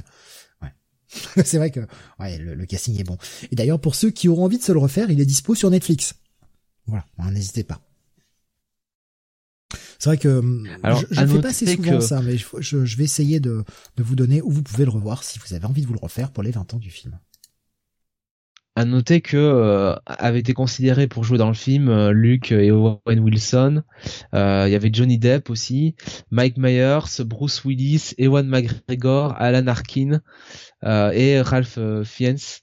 Euh, donc euh, ouais, euh, il y avait euh, et, et même euh, en fait pour le donc Luke et Owen Wilson, donc c'était pour le rôle des Malloy Twins. Et, et en fait, à la place, on avait considéré comme remplacement Joel et Ethan Cohen. mais finalement, il a casté Scott Kahn et Casey Affleck. Bon. on avait Mark Wahlberg aussi. C'est ce que nous disait Mark Jack, tout au niveau des pressentis. il qui aurait pu jouer Linus Caldwell, donc le rôle de, de Matt Davon. Mais ouais, ouais, mais c'est un film que tout le monde. Puis c'était Steven Soderbergh qui sortait de euh, Erin Brockovich, euh, euh, donc, donc voilà, c'était quand même, c'était le cinéaste, c'était le cinéaste à la mode, enfin trafic aussi quand même. et puis et puis bon, évidemment, comment ça s'appelle le, premier le premier film Out of Sight, qui alors je sais plus quel le titre euh, le titre français euh, hors d'atteinte du coup euh, avec George Clooney Jennifer Lopez je, je, je, vois le film que c'est mais je je l'ai jamais vu ça. Ben, c'est c'est sympa c'est très très bien je trouve. C'est même c'est même très très bien. C'est son premier grand me semble hein, son premier grand hit ouais premier gros succès mais voilà Océan Ocean Eleven, un, exemple aussi de bah, son premier son premier gros euh, succès reste son premier film hein, quand même, hein, Sex mensonge vidéo qui avait été euh, euh ah oui, un festival de Cannes. Oui, non, bien sûr. Mais euh, oui, enfin son premier, oui. son, on va dire un, gros succès autre quoi. le mec confirme, on va dire ça comme ça. donc oui, bah gros film sorti donc le 6 février 2002. Comme quoi, euh, les, mois s'enchaînent et euh, on, a quand même toujours de bons films au ciné. Hein. On était plutôt gâtés hein, niveau cinéma quand même. Hein. entre la fin de l'année 2001 qui avait des, énormes poids lourds puis le début de l'année là. Ah oui. Ouais, ça va. Hein. On continue avec, pardon, excusez-moi.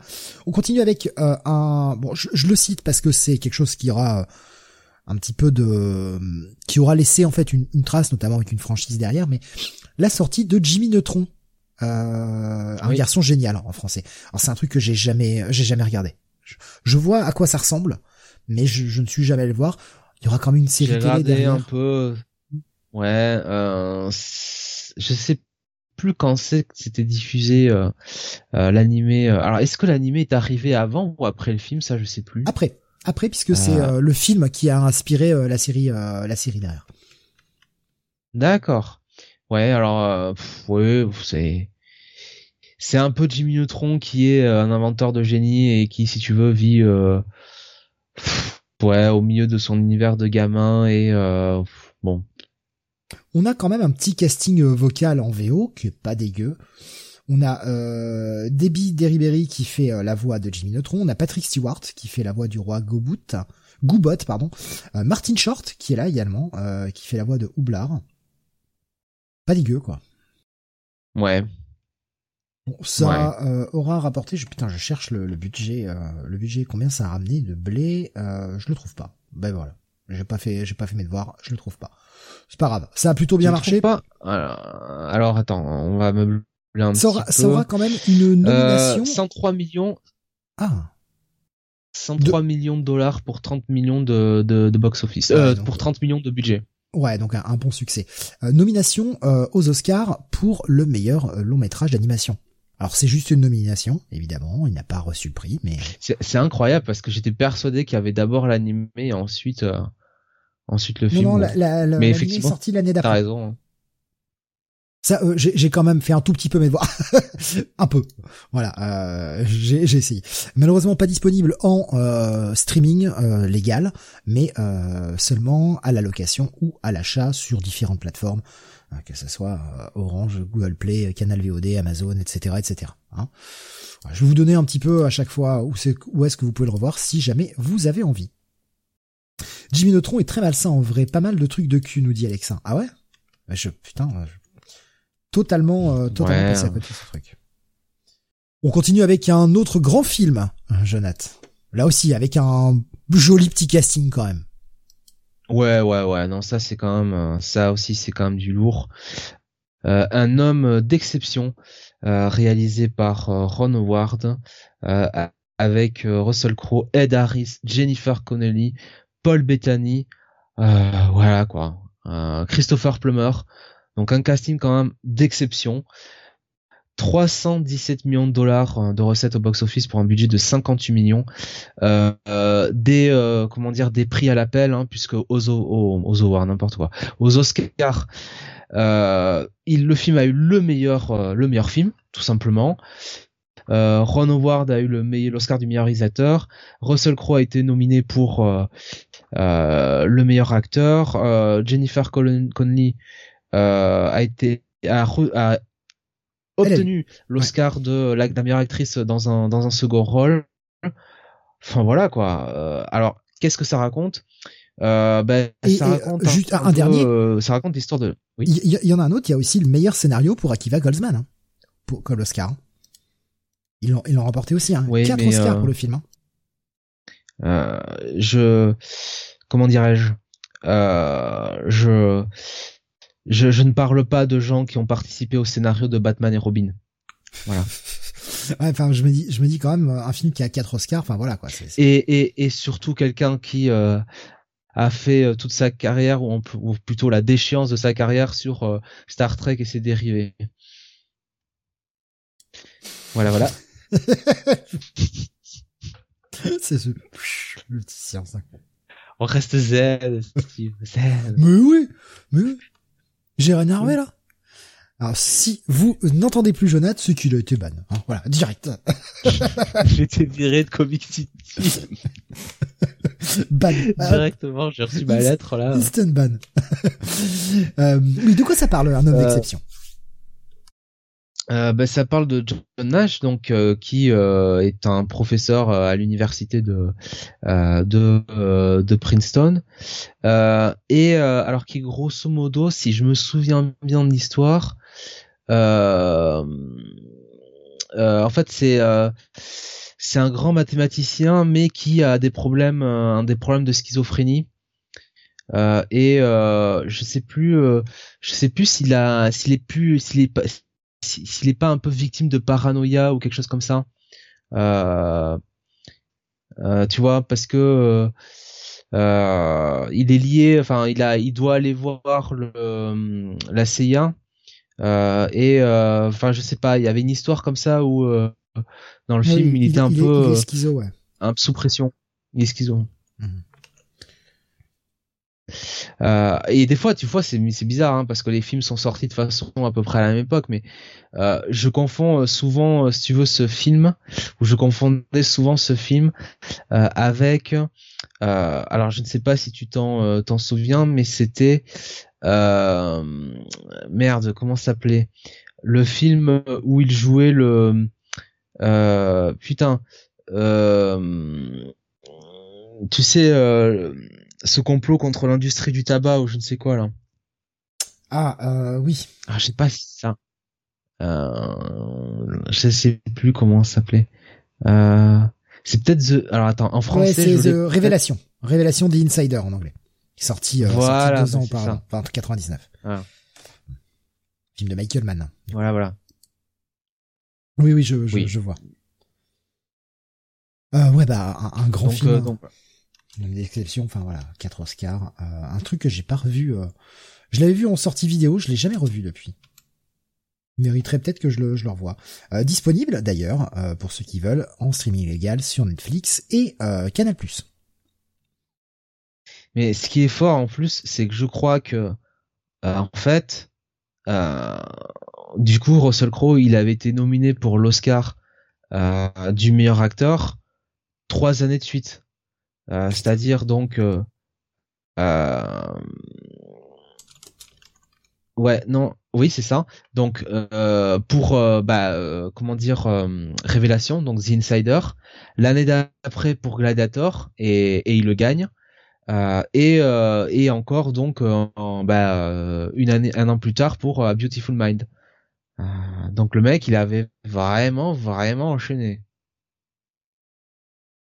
et après, euh, bon, bah, il a, je vais pas dire qu'il a disparu parce qu'il a fait quand même Master and Commander, notamment. je me marre parce que euh, Alexandre nous a partagé une photo de, de South Park, évidemment, où il avait un rôle dedans, et il nous dit tout ça pour jouer dans euh, Man of Steel, pour jouer Jorel. Écoute, dans Man of Steel, moi je le trouve pas mal, franchement. Je trouve que c'était une bonne idée.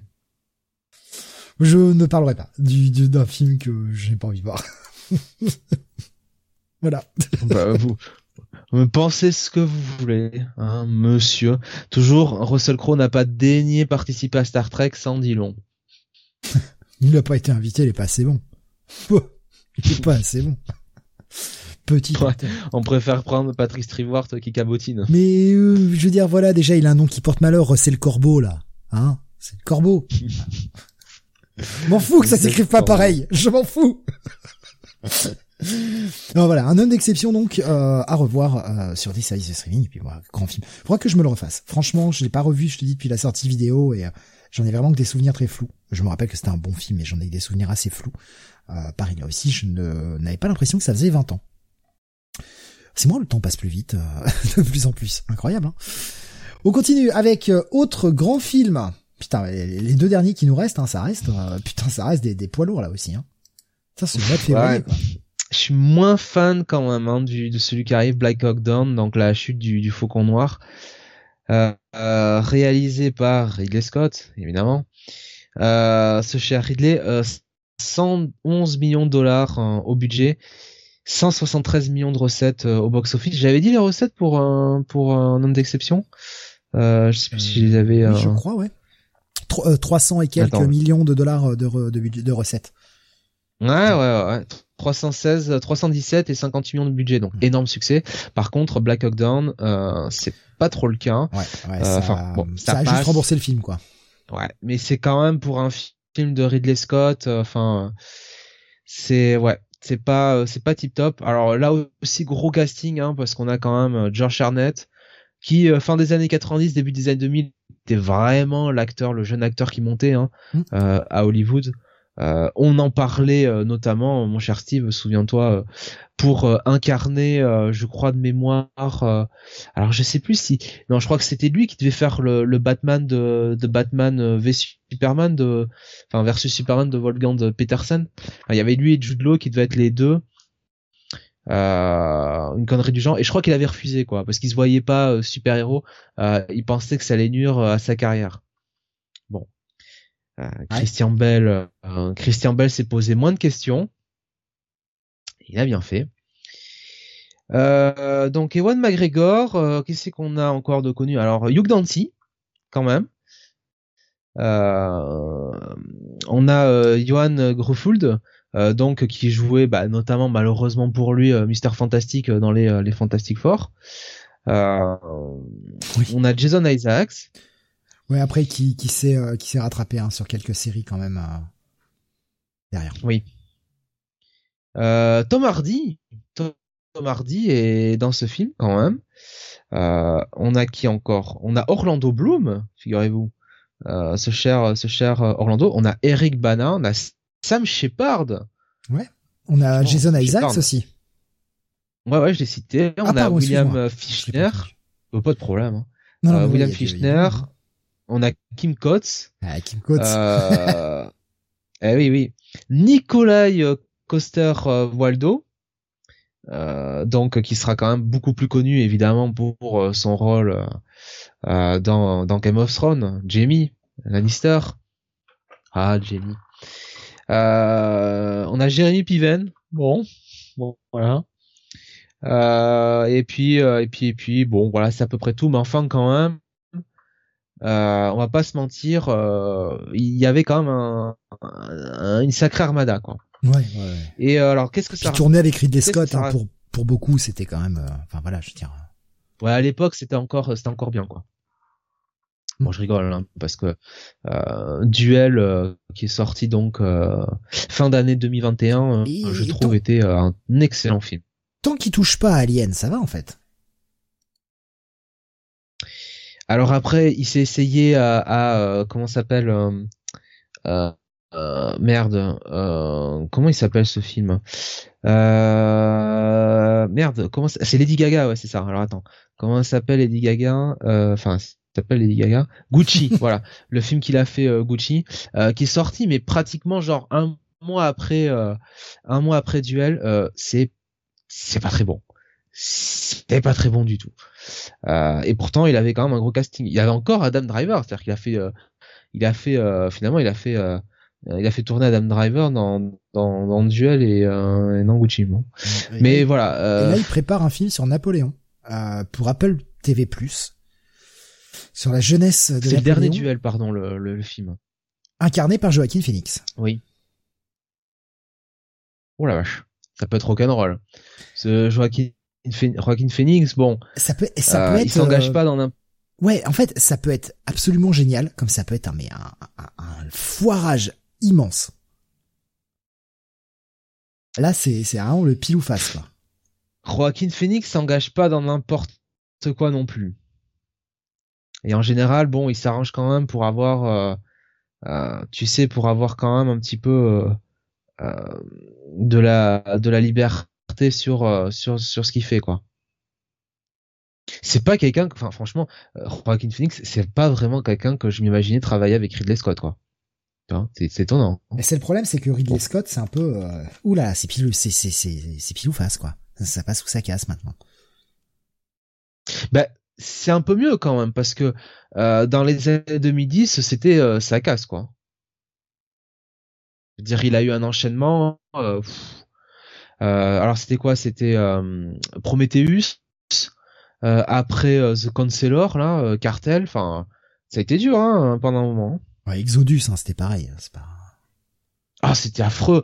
Euh, euh, Il y a Seul sur Mars. Seul sur Mars, ouais. Grosse Seul réussite. sur Mars. Ouais, grosse réussite. Ça, Moi, j'aime beaucoup, j'aime beaucoup le film. Ça- Je sais que le film, euh, il y a des gens qui ne l'aiment pas.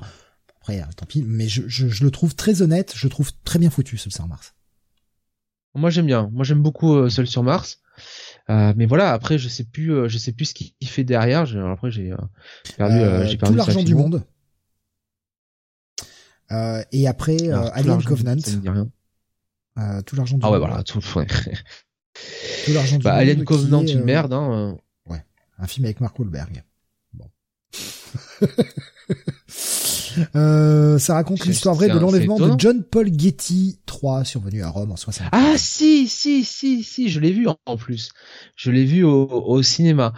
Ouais, je savais même pas que c'était Ridley Scott qui avait fait ça. Il a bah, fait sous un pseudo. Honnêtement. Non, c'est étonnant parce que c'est un film. Bon, je vais pas dire que c'est euh, un film minimaliste, mais euh, c'est un film beaucoup plus euh, terre à terre par rapport à ce que pouvait faire euh, Ridley Scott et bon, j'avais pas, euh, j'avais pas, euh, j'avais pas détesté. Honnêtement, euh, j'avais trouvé ça, euh, j'avais passé, euh, j'avais passé plutôt, euh, plutôt un moment agréable au cinéma. Je, je trouvais ça ouais, plutôt, euh, plutôt bon quoi. Par contre, euh, voilà, euh, clairement, euh, là, le vrai bon film qu'il a sorti, c'est le, euh, le, le, dernier duel. Euh, The Last Duel. Euh, donc voilà, on, on verra, on verra ce que ça donnera Napoléon avec Joaquin Phoenix. euh.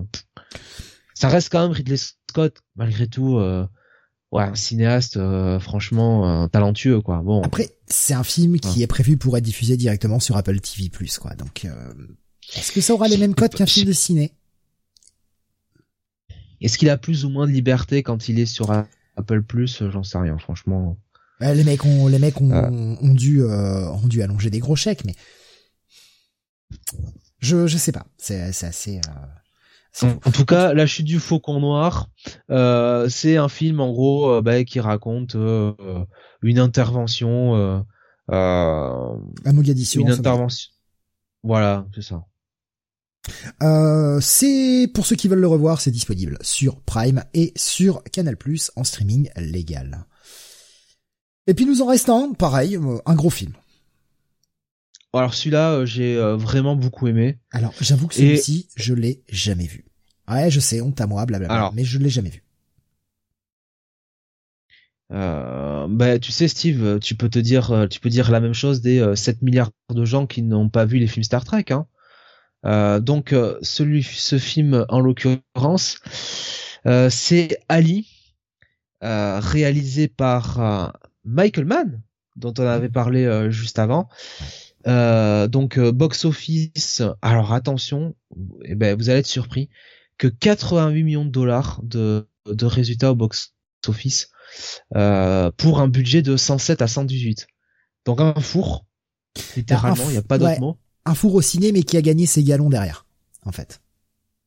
Et, et pourtant, euh, franchement, bah c'était sans vous dire que c'était le meilleur film du monde, c'était un vrai bon film avec un Will Smith franchement qui était ultra convaincant Mohamed Ali. Parce que tout le monde quand on l'a annoncé en Mohamed Ali, on s'est dit oula oulala, Will Smith, vous êtes sûr en Mohamed Ali? Et le mec bon transformation physique déjà et même en termes de acting c'est peut-être ça peut-être c'est encore la meilleure performance dans la carrière de, de Will Smith. Euh, et, euh, et globalement, voilà, il y avait un casting, putain. Euh, on avait quand même donc Will Smith évidemment en Mohamed Ali, Jamie Foxx donc qui jouait son entraîneur. on avait John Voight, on avait Mario Van Peebles qui jouait Malcolm X. oui, c'est un choix étonnant. Bah, quand t'avais bah, Malcolm X joue quelques années auparavant par Denzel Washington, c'est sûr que bon, c'est pas tout à fait euh, bon. Avec tout le respect que j'ai pour euh, pour euh, Mario Van Peebles. Et c'est pas le rôle dans lequel tu l'imagines en même, fait. bon. Tu le vois plus le mec dans un gros actionneur, un truc comme ça quoi. Bah moi je enfin bon alors c'était euh, quand il était plus jeune. Moi je l'avais trouvé euh, très drôle euh, je sais plus si tu te souviens de ce film avec Clint Eastwood quand il jouait cet instructeur de, de l'armée ouais. Ouais. Et, et il était dedans il était très drôle tu vois. En tête à claque un petit peu en comic relief. Là ma comics bon. Hein, hein. voilà on avait Jeffrey Wright alors, alors j'essaie de chercher euh, comment s'appelle celui qui jouait euh, bah voilà Don Kill. Euh, Don Kill c'était Michael T. Williamson. Alors comme, ça ça me dit rien. Il avait joué ah bah c'est celui qui jouait Boba dans Forrest Gump ah d'accord. D'accord. Bon, je, vais je vais le citer quand même puisque tu l'as honteusement boudé mais voilà. Martin Luther King Jr est joué par Livar Burton alias Jordi Laforge en Star Trek. Oh, oh, oh, ça fait chier ça. Oh, oh, ça t'emmerde là. Oh, je le sens. Fallait les quotas. Fallait les quotas Star Trek. Euh, voilà, donc qu'est-ce que ça raconte Ali? Bah, Ça raconte tout simplement l'histoire de Cassius Clay Jr. puis euh, Mohamed Ali, donc le, grand champion de boxe euh, du du plus grand champion de boxe du XXe siècle hein, probablement et et le, le film bah, culmine évidemment avec euh, Rumble in the Jungle, euh, ce fameux match à Kinshasa euh, entre Mohamed Ali et George Foreman. donc voilà. Non, mais vraiment, vraiment un très très bon film. Et on a quand même dedans, mine de rien, on a quand même, on a quand même Joe Frazier, donc mhm. l'adversaire légendaire de Mohamed Ali, qui est joué par James Toney, qui est un ancien immense champion de, de boxe, hein, tout simplement. Mais lui plus dans la catégorie alors quand même des, euh, c'était plus un cruiserweight. Enfin, tu vois, un middleweight, c'est pas vraiment un poids lourd quand même. Hein, mais bon. Malheureusement pas de d'Oscar hein, pour le film, il aura juste, alors juste façon de parler, hein, mais euh, nommé meilleur acteur pour Will Smith euh, pour Oscar 2002 et euh, meilleur acteur dans un second rôle pour John Voight. Et il aura des nominations Golden Globes meilleur acteur euh, dans un film dramatique pour Will Smith, meilleur acteur dans un second rôle pour John Voight là aussi, euh, meilleure musique de film. Euh, ouais, malheureusement, ils ne gagneront que le Bet Awards et le Black Reel Awards. c'est un peu dommage. Ouais. quand on voit, quand on voit surtout à quel point Will Smith s'est investi dans le rôle, il méritait quand même. Il méritait, je veux dire, la masse musculaire qu'il a pris, l'entraînement qu'il a pris. Même si j'ai pas vu le film, j'en ai vu beaucoup d'extraits, j'ai vu beaucoup de choses et c'est c'est juste incroyable, quoi. Je pense que ça va au-delà quand même de la transformation physique parce que tu vois par exemple souvent on disait euh, de Bale dans le machiniste oh regardez euh, euh, vous avez vu la performance qu'il a fait parce qu'il a perdu je sais pas 40 ou 30 kilos. Mais ça va au-delà si tu veux de ces, ces, performances enfin de ce, ce, poids qu'il avait perdu ou le poids qu'a pris Will Smith c'est que tu sentais vraiment euh, Bell et donc Will Smith dans dans dans Muhammad Ali, tu sentais qu'ils étaient vraiment euh, investis quoi, qu'ils étaient vraiment qu'ils euh, euh, comment dire que euh, oui, ils habitaient vraiment le personnage quoi, ils portaient le film quoi. Enfin Will Smith, il était il était saisissant quoi dans ce film. Il était vraiment vraiment incroyable. Oui, les mimiques, tout ça, enfin le jeu, parce que enfin c'est pas pour, euh, je vais pas minimiser pardon la, la, la, performance de Christian Bale dans The Machinist, hein, qui est euh, qui est proche du dangereux quand même, euh, la perte de poids qu'il Oui oui, bah bien sûr. Mais même lui le dit hein. C'est quand même plus simple malgré tout de perdre du poids que de gagner de la masse musculaire, d'apprendre à bouger tes jambes, d'apprendre à, à, à bouger, à avoir les mêmes mimiques que quelqu'un qui existe en fait, parce qu'il faut qu'on retrouve ce mec-là à l'écran. Ah oui, non mais encore une fois, je ne veux euh, absolument pas minimiser euh, Christian Bale, mais je pense que le la performance de Will Smith est beaucoup plus impactante que, que celle de, de Christian Bale dans The Machinist.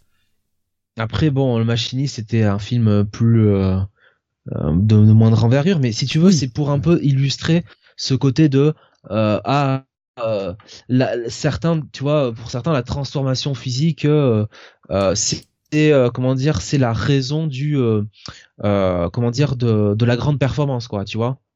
Non, ça, ça va vraiment, vraiment au-delà de ça, quoi. Tu vois, De Niro dans Taxi Driver, bon, il est pas, il est pas incroyable simplement parce qu'il perd du poids, tu vois ce que je veux dire. Non, effectivement, c'est le c'est son jeu aussi qui, qui le rend euh, qui le rend à ce point fou. Et, et c'est ça c'est ça qui est fort dans ce film avec euh, avec Will Smith.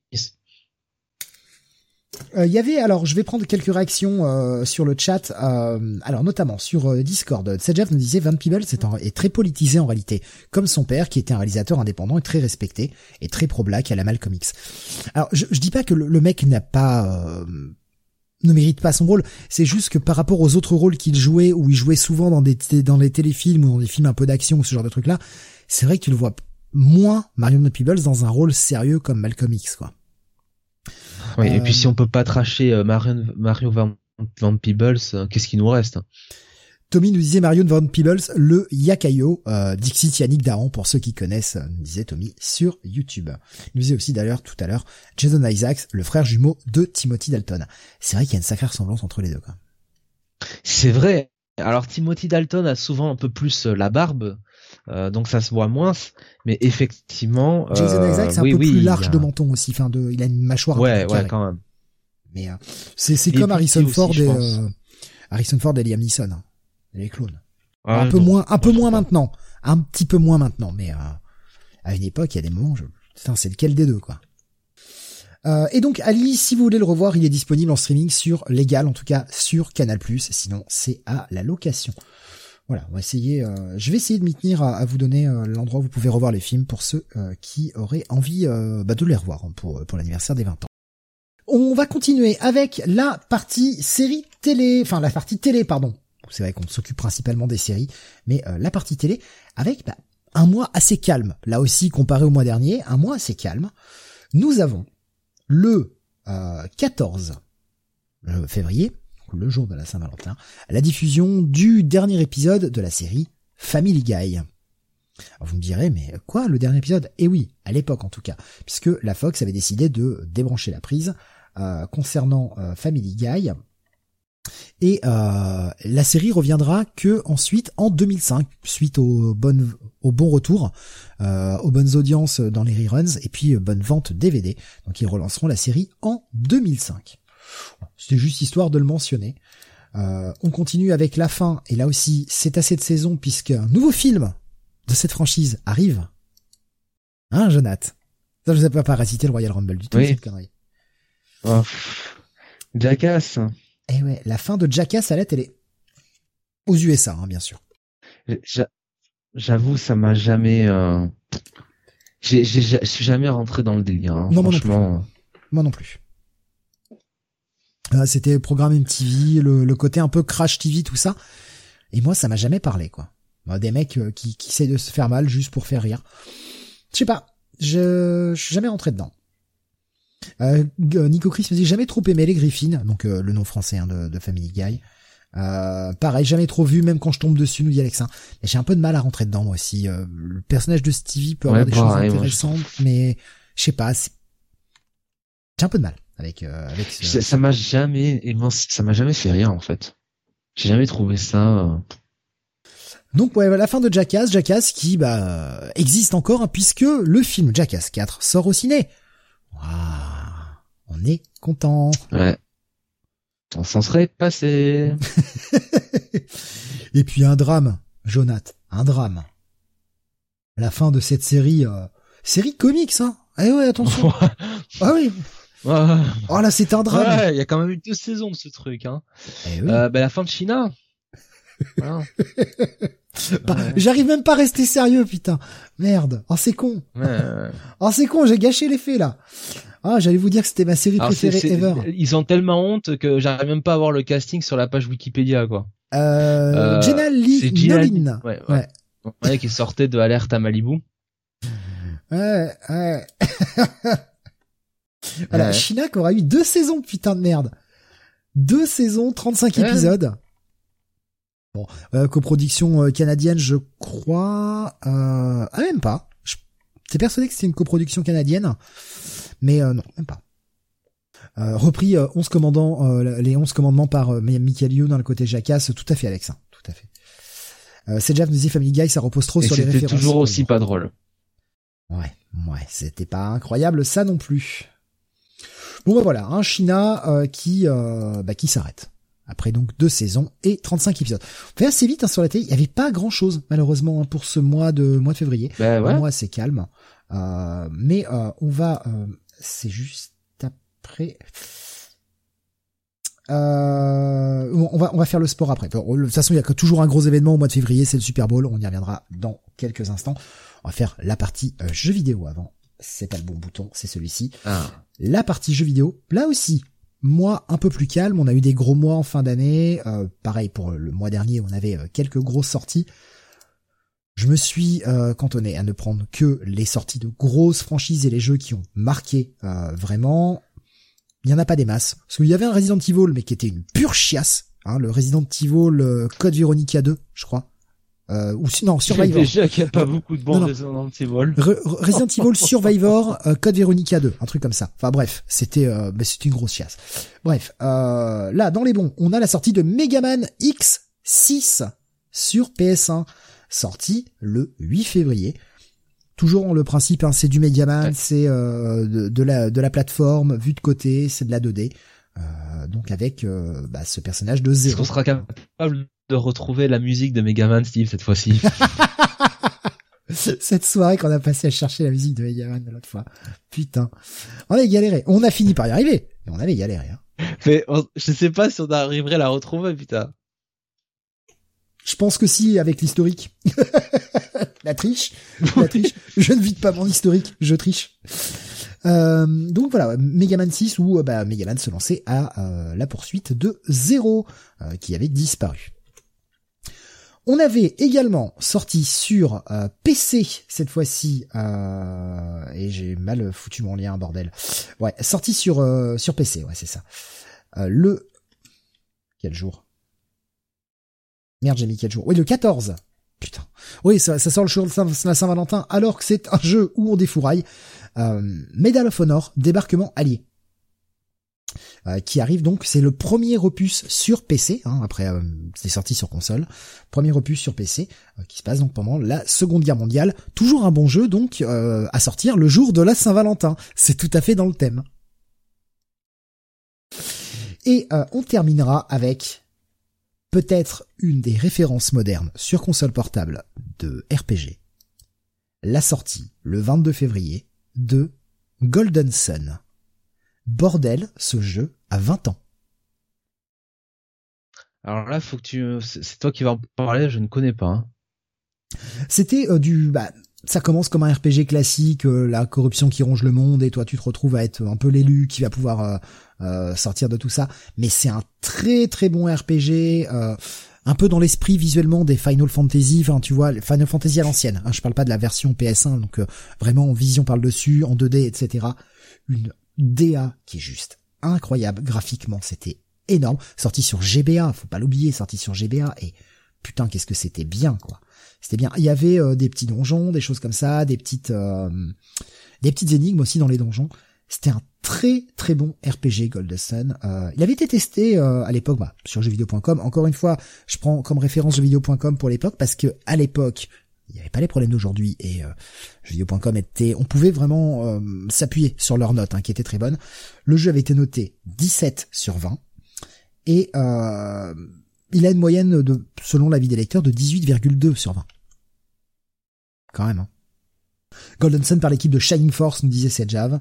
Euh, une légende, nous disait Alexin. Euh, magnifique, des invocations de fou avec les jeans. Ah mais franchement, il était, il était incroyable. Golden Sun, c'était vraiment un très très bon jeu. Et là aussi, j'ai pris une grande claque dans ma gueule. Je ne pensais pas que ce jeu avait 20 ans. C'est fou, quoi. Je, alors j'ai découvert un peu sur le tard, euh, plus plutôt en émulation Golden Sun parce que je j'avais pas de, GBA. Euh, et c'est pour ça peut-être aussi que les dates se mélangent et que j'ai l'impression que le jeu était plus récent que ce qu'il n'est. Mais ouais, enfin, 20 ans quoi. La vache. Hein, Alexin qui nous partage des screens, mais c'était beau putain. Pour la GBA à l'époque, c'était beau. Et Whisky Jack qui dit on est vieux. Mais oui, mais oui, c'est ça le problème. Qu'on est vieux, c'est que euh, c'est euh, ça nous paraît euh, ça nous paraît pas si vieux que ça et en fait c'est nous qui avançons très vite quoi. Euh, nous disait Tommy, euh, j'ai pas beaucoup joué. Ils utilisaient la psy énergie, c'est ça, exactement pour déplacer des trucs. Euh, et en 2002, il y avait aussi euh, le remake de Shining Force 1 sur GBA. Alors pas au mois de février, je l'ai pas vu. Si ou alors je l'ai peut-être raté, mais je crois pas l'avoir vu. ce sera possible qu'on en parle dans les dans les prochains mois. Le 2 était aussi sur GBA, nous disait déjà, et le 3 sur DS. Tout à fait. Euh, la franchise qui a continué un petit peu. Si vraiment vous avez envie de faire un petit RPG euh, plus moderne, euh, plus facile d'accès qu'un Final Fantasy première époque, mais quand même avec ce côté à l'ancienne, Golden Sun, c'est une véritable valeur sûre, vous pouvez y aller quoi. Ressorti sur Wii U d'ailleurs, pour ceux qui voudraient une version remake plus facilement accessible, peut-être même disponible sur le Nintendo eShop actuellement, sur vos Switch. Voilà, partie jeux vidéo assez courte ce mois-ci. Pas plus mal, hein, après euh, la, super grosse émission du mois dernier. Et on va peut-être finir euh, avant avant minuit ce soir, Jonathan. Quoique non, il y a le top 50. Mais oui, ah. on va finir avant minuit, tranquille. Hein. Oh, il y a le top 50. On n'est jamais, on n'est jamais à l'abri. On n'est jamais à l'abri euh, d'une soirée karaoké qui dérape. Je te passe la ah, parole. Oh non. Je te passe la parole pour la partie sport parce qu'on avait quand même bah, pas mal de sport hein, pour ce mois de mois de février. Écoute, je vais inverser l'ordre. On va commencer par les JO d'hiver 2022, euh, puisque les JO ont commencé donc euh, les JO euh, donc de, Pékin hein, ont commencé depuis vendredi dernier, samedi dernier, et il y a 20 ans donc on avait les JO de Salt Lake City aux États-Unis, donc du 8 au 24 février 2002. Euh, et donc des JO euh, qui étaient marqués évidemment par le bah, l'après hein, de toute façon en septembre. Donc forcément c'était des jeux des jeux chargés chargés d'émotions. Alors côté français en termes de euh, en termes de, de, grands grands euh, exploits, on avait euh, les Français Marina Nissina et Gwendal Pesrat qui avaient été sacrés en, en danse sur glace, en patinage artistique. je, après, je me souviens plus. Ah si, on avait eu un doublé au slalom. on a vu un doublé sur le slalom masculin avec Jean-Pierre Vidal qui était devenu champion olympique devant, euh, devant Sébastien Amier. Euh, et il me semble qu'on avait eu euh, Carole Montillet qui avait gagné le qui avait gagné la qui avait gagné le, la descente la descente descente féminine donc ce qui était quand même c'était quand même une petite surprise hein, malgré tout euh, voilà, donc on a eu ça. Euh, qu'est-ce qu'on a eu? On a eu euh, un doublé sur le snowboard avec Isabelle Blanche, championne olympique devant devant Karine Ruby, qui elle-même avait été championne olympique en 98, hein, à Nagano. Donc voilà, c'est un peu un peu tout, ce qu'il y avait. Malheureusement sur le biathlon, on avait quand même la déception de, de Raphaël Poiré qui était revenu sans médaille d'or qui était un petit peu passé à côté de de ces de Jeux Olympiques et et alors qu'il était bah, le grand favori euh, il avait dû se contenter simplement d'une médaille d'argent, hein, simplement sur euh, euh, sur la poursuite. Et et c'est simple, c'est Ole Einar Björndalen, son grand adversaire, qui, qui avait tout raflé. Euh, Björndalen, mon cher Steve, qui est le mari de la biathlète bélarusse dont je te parlais avant qu'on prenne l'antenne. C'est une grande championne bélarusse. De, grande tout en jambes, ouais. Euh, 1m68 simplement. Euh, mais mais 1m20 de gens. Euh... ouais. Il y avait Kael qui me disait la descente en hommage à Régine Cavanou. Aussi, oui, qui était, qui était, qui était décédé en début de saison et qui était champion du monde en titre, je crois, du Super G, il me semble, euh, Régine Cavagnou. Et effectivement, ça avait quand même été, euh, bah, ça avait quand même été un drame, hein, parce que c'était la plus grande championne, euh, la plus grande championne française. Euh, c'était la plus grande championne française euh, à ce moment-là. Et effectivement, voilà, c'est bah ouais, c'est dramatique quoi, ce qui ce qui lui ce qui lui ce qui lui est arrivé. voilà, donc donc bah des jeux aussi quand même. alors ça c'est quelque chose que que je n'avais pas que je n'avais pas raté. Au contraire que j'avais euh, dégusté littéralement. Euh, les jeux étaient quand même marqués par le tournoi d'hockey sur glace. Euh, donc avec tous les professionnels de la NHL, c'était la deuxième fois après Nagano 98 que les professionnels de la NHL étaient admis aux Jeux Olympiques. Et là, on était quand même aux États-Unis à Lake Place City, donc enfin non non Lake n'importe quoi, à Salt Lake City. Donc on était vraiment sur le berceau de la NHL, hein, littéralement. Euh, et, euh, et donc, euh, bah, évidemment, la NHL avait mis les, les, grands, les petits plats dans les grands, puisque bah, ils avaient arrêté littéralement hein, la saison pour faire place au JO, parce que il y a pas que le Canada et les Team USA, hein, qui évidemment étaient Team Canada et Team USA, qui étaient concernés par ça. Il y a la Suède, la Finlande, la République tchèque, la Russie, la Slovaquie, et ainsi de suite. Et, euh, et donc ce tournoi, euh, bah, c'est, enfin, c'est terminé par une finale entre les États-Unis à domicile et, euh, et, le Canada. Donc là, c'est quand même la rivalité, euh, euh, la rivalité ancestrale et, et le Canada qui avait quand même démarré le tournoi de manière bien bien pénible puisque je crois de mémoire qu'ils avaient fini. alors attends, je crois qu'ils avaient fini euh, ouais, c'est ça. Ils avaient fini simplement troisième de leur poule. Euh, euh, donc, euh, donc, euh, merde, j'y suis plus. Oui, troisième de leur poule. et, et donc, ils ont dû bah, passer par la Finlande en quart de finale. Ils ont eu du pot parce que le Bélarus, tiens, le Bélarus Steve, avait éliminé en quart de finale la Suède, euh, qui était euh, qui était grande favorite, hein, euh, enfin l'une des grandes favorites pour le pour le pour le tournoi. La Suède avait battu sur le premier match du tournoi le Canada 5 à 2. Donc c'était quand même une énorme surprise. Euh, et euh, le Canada avait été en galère euh, vraiment tout le reste du tournoi. Une victoire très pénible contre l'Allemagne 3 à 2. Un match, un beau match nul contre la République tchèque. et donc vraiment un début de tournoi vraiment vraiment très difficile. Et heureusement, le Belarus leur avait dégagé la Suède. Donc ils ont euh, étrié le Belarus 7 à 1. Pendant ce temps, euh, Team USA avait quand même éliminé euh, donc la Russie en demi-finale, ce qui faisait écho au fameux Miracle on Ice de, des jeux de Lake Placid en 1980 quand Team USA avec des juniors littéralement, enfin des jeunes joueurs avait battu la grande la grande Russie, la grande URSS à l'époque. Et en finale, on retrouve donc euh, le Canada contre les États-Unis, euh, la finale un peu rêvée. Et là, le Canada qui montait sérieusement en puissance, bah, n'a fait qu'une bouchée hein, de, des États-Unis puisqu'ils ont gagné 5 à 2. Euh, et, c'était quand même une équipe du Canada à l'époque.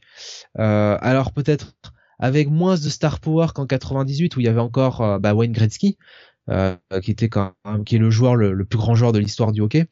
et là, il y avait peut-être moins de star power, encore que parce qu'il y avait quand même notamment Joe Sakic qui était un immense joueur. Il y avait Mario Lemieux, évidemment, le légendaire Mario Lemieux, qui était revenu l'année d'avant, je crois. De, il avait un cancer euh, qu'il avait obligé à arrêter sa carrière euh, donc euh, en 1997 et il était revenu en, en 2001 et, et, voilà. Et donc bah, cette équipe du Canada avait remporté les les jeux. Et c'était quand même un grand moment pour eux parce que faut en fait faut s'imaginer là-bas pour eux les Jeux Olympiques il n'y a pas d'autre résultat que la médaille d'or quoi. Donc oui. Voilà. C'est comme pour, euh... j'allais dire, c'est comme Team USA en basketball. Mais Team USA en basketball, c'est ce qui est attendu, mais en même temps, les mecs, ils ont tellement de la marge par rapport aux autres que, voilà, encore que l'équipe de France a failli les battre euh, euh, l'été dernier en finale des, des JO de Tokyo. Donc je dis ça, euh, la marge, elle se rétrécit de plus en plus. Mais, mais vraiment, à hockey, il y a quand même ce peuple canadien qui attend euh, de ces joueurs euh, une médaille d'or euh, à chaque Jeux Olympiques. Et, et pour autant, bah ouais, il y a quand même un niveau qui est bien plus relevé en hockey sur glace, quoi. donc c'était c'était un super tournoi. Malheureusement cette année, il n'y a pas les stars de NHL à cause de bah, du Covid. malheureusement. Oui, et puis on sait que les États-Unis, États-Unis, les Jeux en Chine, c'est hmm, un peu compliqué, quoi. Bah là c'est vraiment le Covid pour le coup parce que euh, en fait euh, c'était prévu hein, les stars NHL devaient euh, devaient y aller les teams étaient déjà étaient déjà en train d'être montés. Tout était prévu mais voilà les dernières restrictions Covid bon on fait que allez tant pis et bah c'est bien dommage parce que notamment le Canada avait une nouvelle génération incroyable et le hockey ça reste moi j'adore regarder le hockey sur glace c'est quand même un sport ultra ultra spectaculaire je, euh, j'ai tendance à beaucoup aimer les sports US. Euh, je sais pas, Yeezy peut-être un côté néophyte ou quoi que ce soit, j'en sais rien, mais j'aime beaucoup les sports US, j'aime beaucoup regarder du baseball, j'aime regarder du foot US. J'en ferai pas une consommation incroyable parce que je suis pas un grand sportif, mais les sports US ont tendance à me captiver beaucoup plus. Le hockey, je n'y arrive pas. C'est con, tu, tu vas te foutre de ma gueule, et euh, t'as le droit, hein, évidemment, mais en fait, c'est que je n'arrive pas à suivre l'action. Je n'arrive jamais à voir où est le palais. Et du coup, je, je, me perds. Je regarde l'écran sans savoir ce que je dois regarder et je, je comprends rien. Et j'ai essayé, hein, plus d'une fois. Je, je bite rien, en fait. Et pour moi, c'est compliqué quand j'arrive pas à euh, suivre où, enfin, j'arrive pas à, repérer où je dois suivre l'action, en fait. Oh, mais c'est compréhensible, hein. C'est pas, euh, c'est sûr que c'est un sport moins moins facile euh, à suivre euh, que d'autres. Ça, euh, par rapport au basket, notamment, c'est clair que voilà. Hockey a aussi des règles, des règles qui sont pas toujours faciles de faciles de suivre quoi. Les hors-jeux, voilà, ah. les les dégagements interdits, enfin je t'avoue que les règles, ça s'apprend. C'est comme tout sport. Les règles, tu, finis par les apprendre. Il faut regarder un peu, faut, faut en vouloir. Mais c'est juste que bah, repérer un hors-jeu, ouais. Mais à partir du moment où il y a un palais quelque part, quand tu le vois pas le palais, voilà, il est là le problème quoi. Alors je sais pas, je dois avoir des yeux trop pourris, je dois être trop vieux, euh, mais j'ai jamais réussi quoi.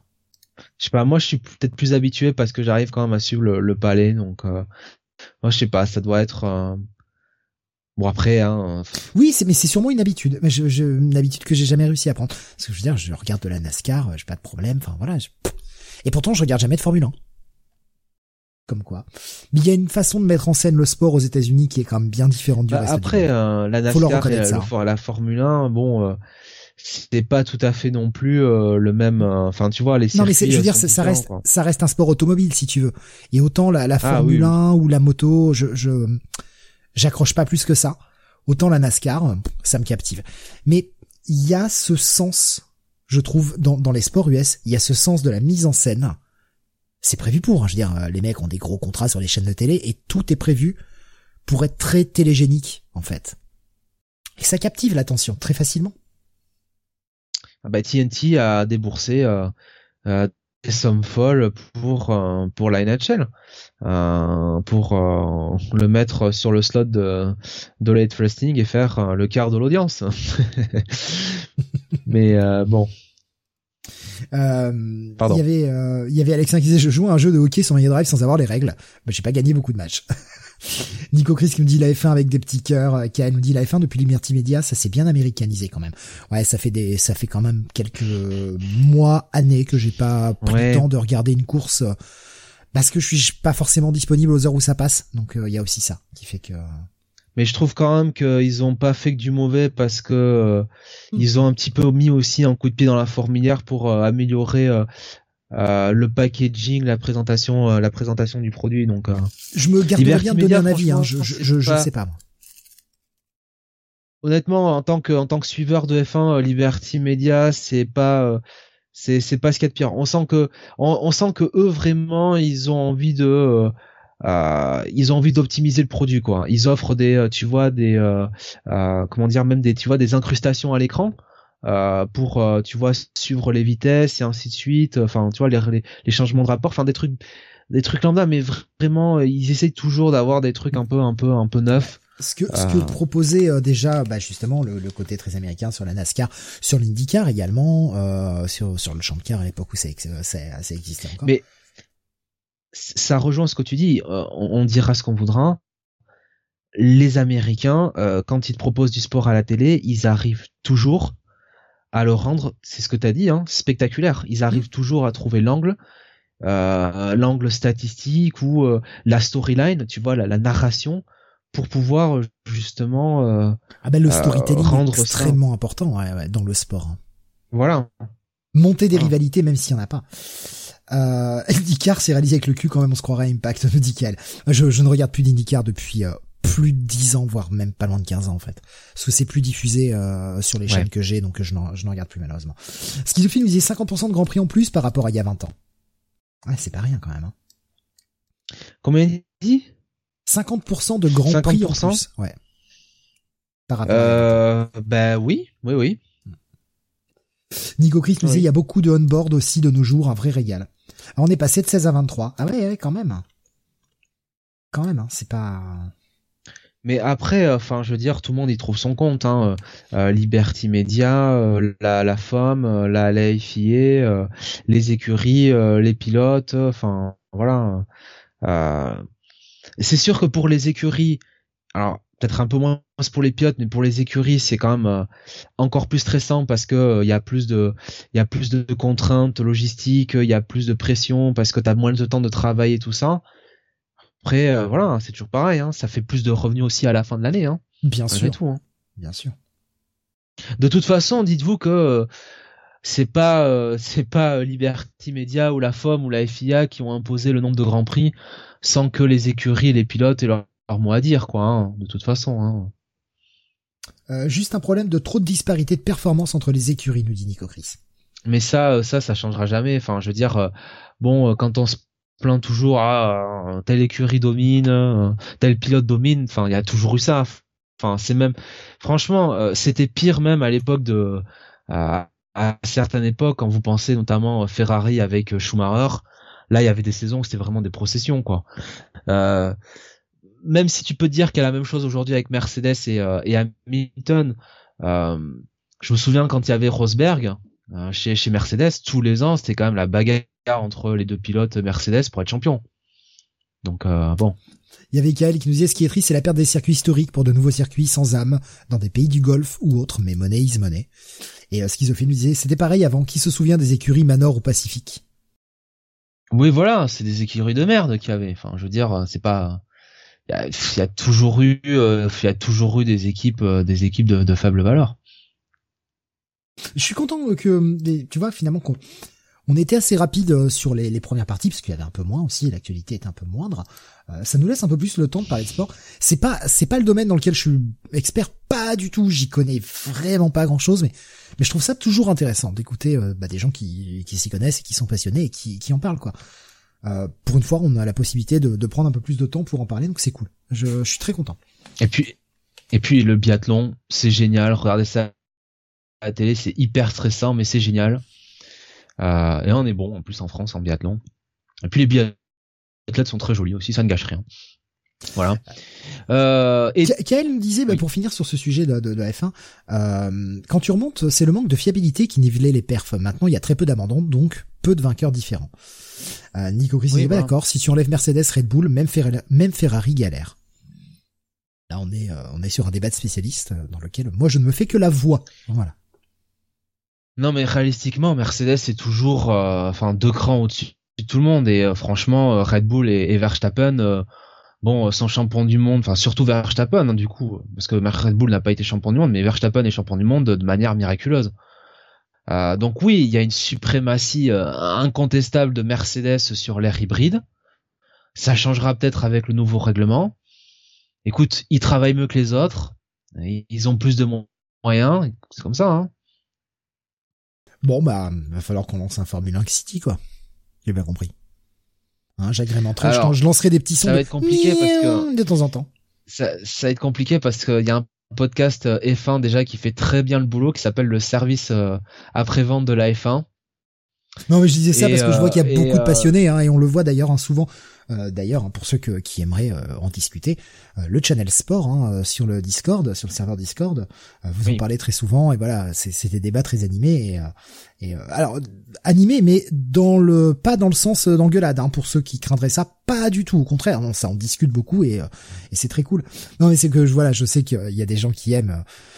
C'était la petite blague comme on lance X-Men City. Non, non, on ne le lance pas. Hein, le service après-vente de la F1 qui est un peu caustique, hein, comme on l'est sur euh, sur Comic City, et qui avait notamment un running gag sur euh, la fille de, de Bernie euh, Eccleston, hein, Tamara, mon cher Steve, qui est qui est une qui est une jeune demoiselle qui, je pense, te plairait énormément. et, et on va passer, on va passer peut-être je prends juste des réactions qui viennent voir que je viens de voir qui me font rigoler. Euh, Alexandre dit NASCAR City avec Philippe Chéreau. Bah ouais, je suis là. et oui. Alors punaise, si on invite Philippe Chéreau pour une émission et s'il vient, j'espère que c'est pas pour, enfin, pour parler du NASCAR certes et des sports automobiles, hein, parce que Philippe Chéreau est un passionné et un grand connaisseur. Mais voilà, enfin, il faut ah, qu'il nous fasse le simplement deux, Steve. il faut que vous nous fassiez le duel de voix. Faut qu'on ferme les yeux si j'avais l'opportunité d'interviewer Chéreau, certes, je lui parlerais de catch, bien évidemment, mais euh, je pense que je lui parlerai de l'ensemble de sa carrière. Ce mec a une carrière incroyablement fascinante. Philippe Chéreau est un, monument de la télévision dont on n'a absolument pas conscience. C'est un immense producteur. Il a travaillé dans plein plein de choses qu'on ne soupçonne pas. Euh, ouais, Un mec génial, hein. Ah non, c'est c'est un mec incroyable, un bourreau de travail. Et pourtant, pourtant c'est pas le mec qu'on connaît, hein. Mais euh, c'est fou. Hein. Mais le mec ne connaissait rien au catch. Et aujourd'hui, euh, enfin, ça veut dire ce que ça veut dire, quoi. Tu vois euh, Nico Chris qui nous partage une photo hein, que tu m'as partagé également, Jonathan, euh, sur euh, Skype. Un avion de chasse, mais pas une. Ah bah oui. Et Kyle nous disait aussi, oui, mais ils n'ont pas Sam pour faire un podcast. Il a dit un avion de chasse, mais pas pas une. Bah, mais pas une monoplace. Tamara, c'est quand même. Bah, Tamara, qui est la fille de sa mère, hein, sa mère aussi, qui était quand même euh, mannequin et euh, je crois de mémoire et, euh, une très très grande. Je pense que Nico Chris voulait dire qu'on n'y rentre pas seul. C'était plus sale, quoi. Bon, elle est, elle est mariée, Tamara, s'il vous plaît, hein, un peu de respect. Donc, ouais, elle nous disait, ils ont pas Sam pour faire un podcast F1. Ah, c'est vrai que Sam dans un podcast F1. ça pourrait donner. Mais est-ce qu'il y a un sport que Sam aime déjà? Non. Ranger des livres. Je, crois je pense que s'il y a des compétitions de rangement de livres, non, je crois qu'il suit plus du tout ça. Le foot. il aimait le TFC, enfin il est fan, comme il est de Toulouse un peu. Bah voilà, c'est ça. On va passer donc à l'autre, parce que la partie sport n'est pas finie. Eh oui, eh oui, comme ça. Euh, faut, faut pas que Philippe Chiraud vous fasse passer par-dessus la troisième corde, nous disait Tommy.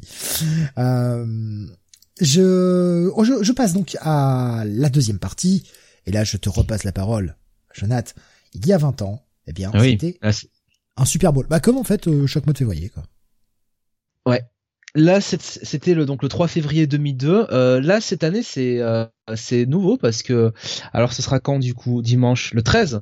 ça a été repoussé donc à la deuxième semaine de février. Avant, c'était la première semaine de février. Pourquoi? Parce que la NFL a rajouté une semaine de compétition dans son calendrier. Il n'y a plus 16 matchs de saison régulière, il y en a maintenant 17 et à fort à parier qu'il y en aura 18 incessamment sous peu parce que la NFL, on parlait du côté narration, du côté storytelling, et ben il y a rien à faire c'est le sport qui de ce côté-là marche le mieux aux États-Unis, qui a le plus d'audience.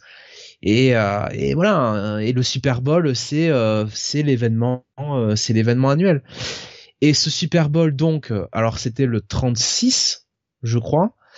Le Super Bowl 36, il est assez important historiquement.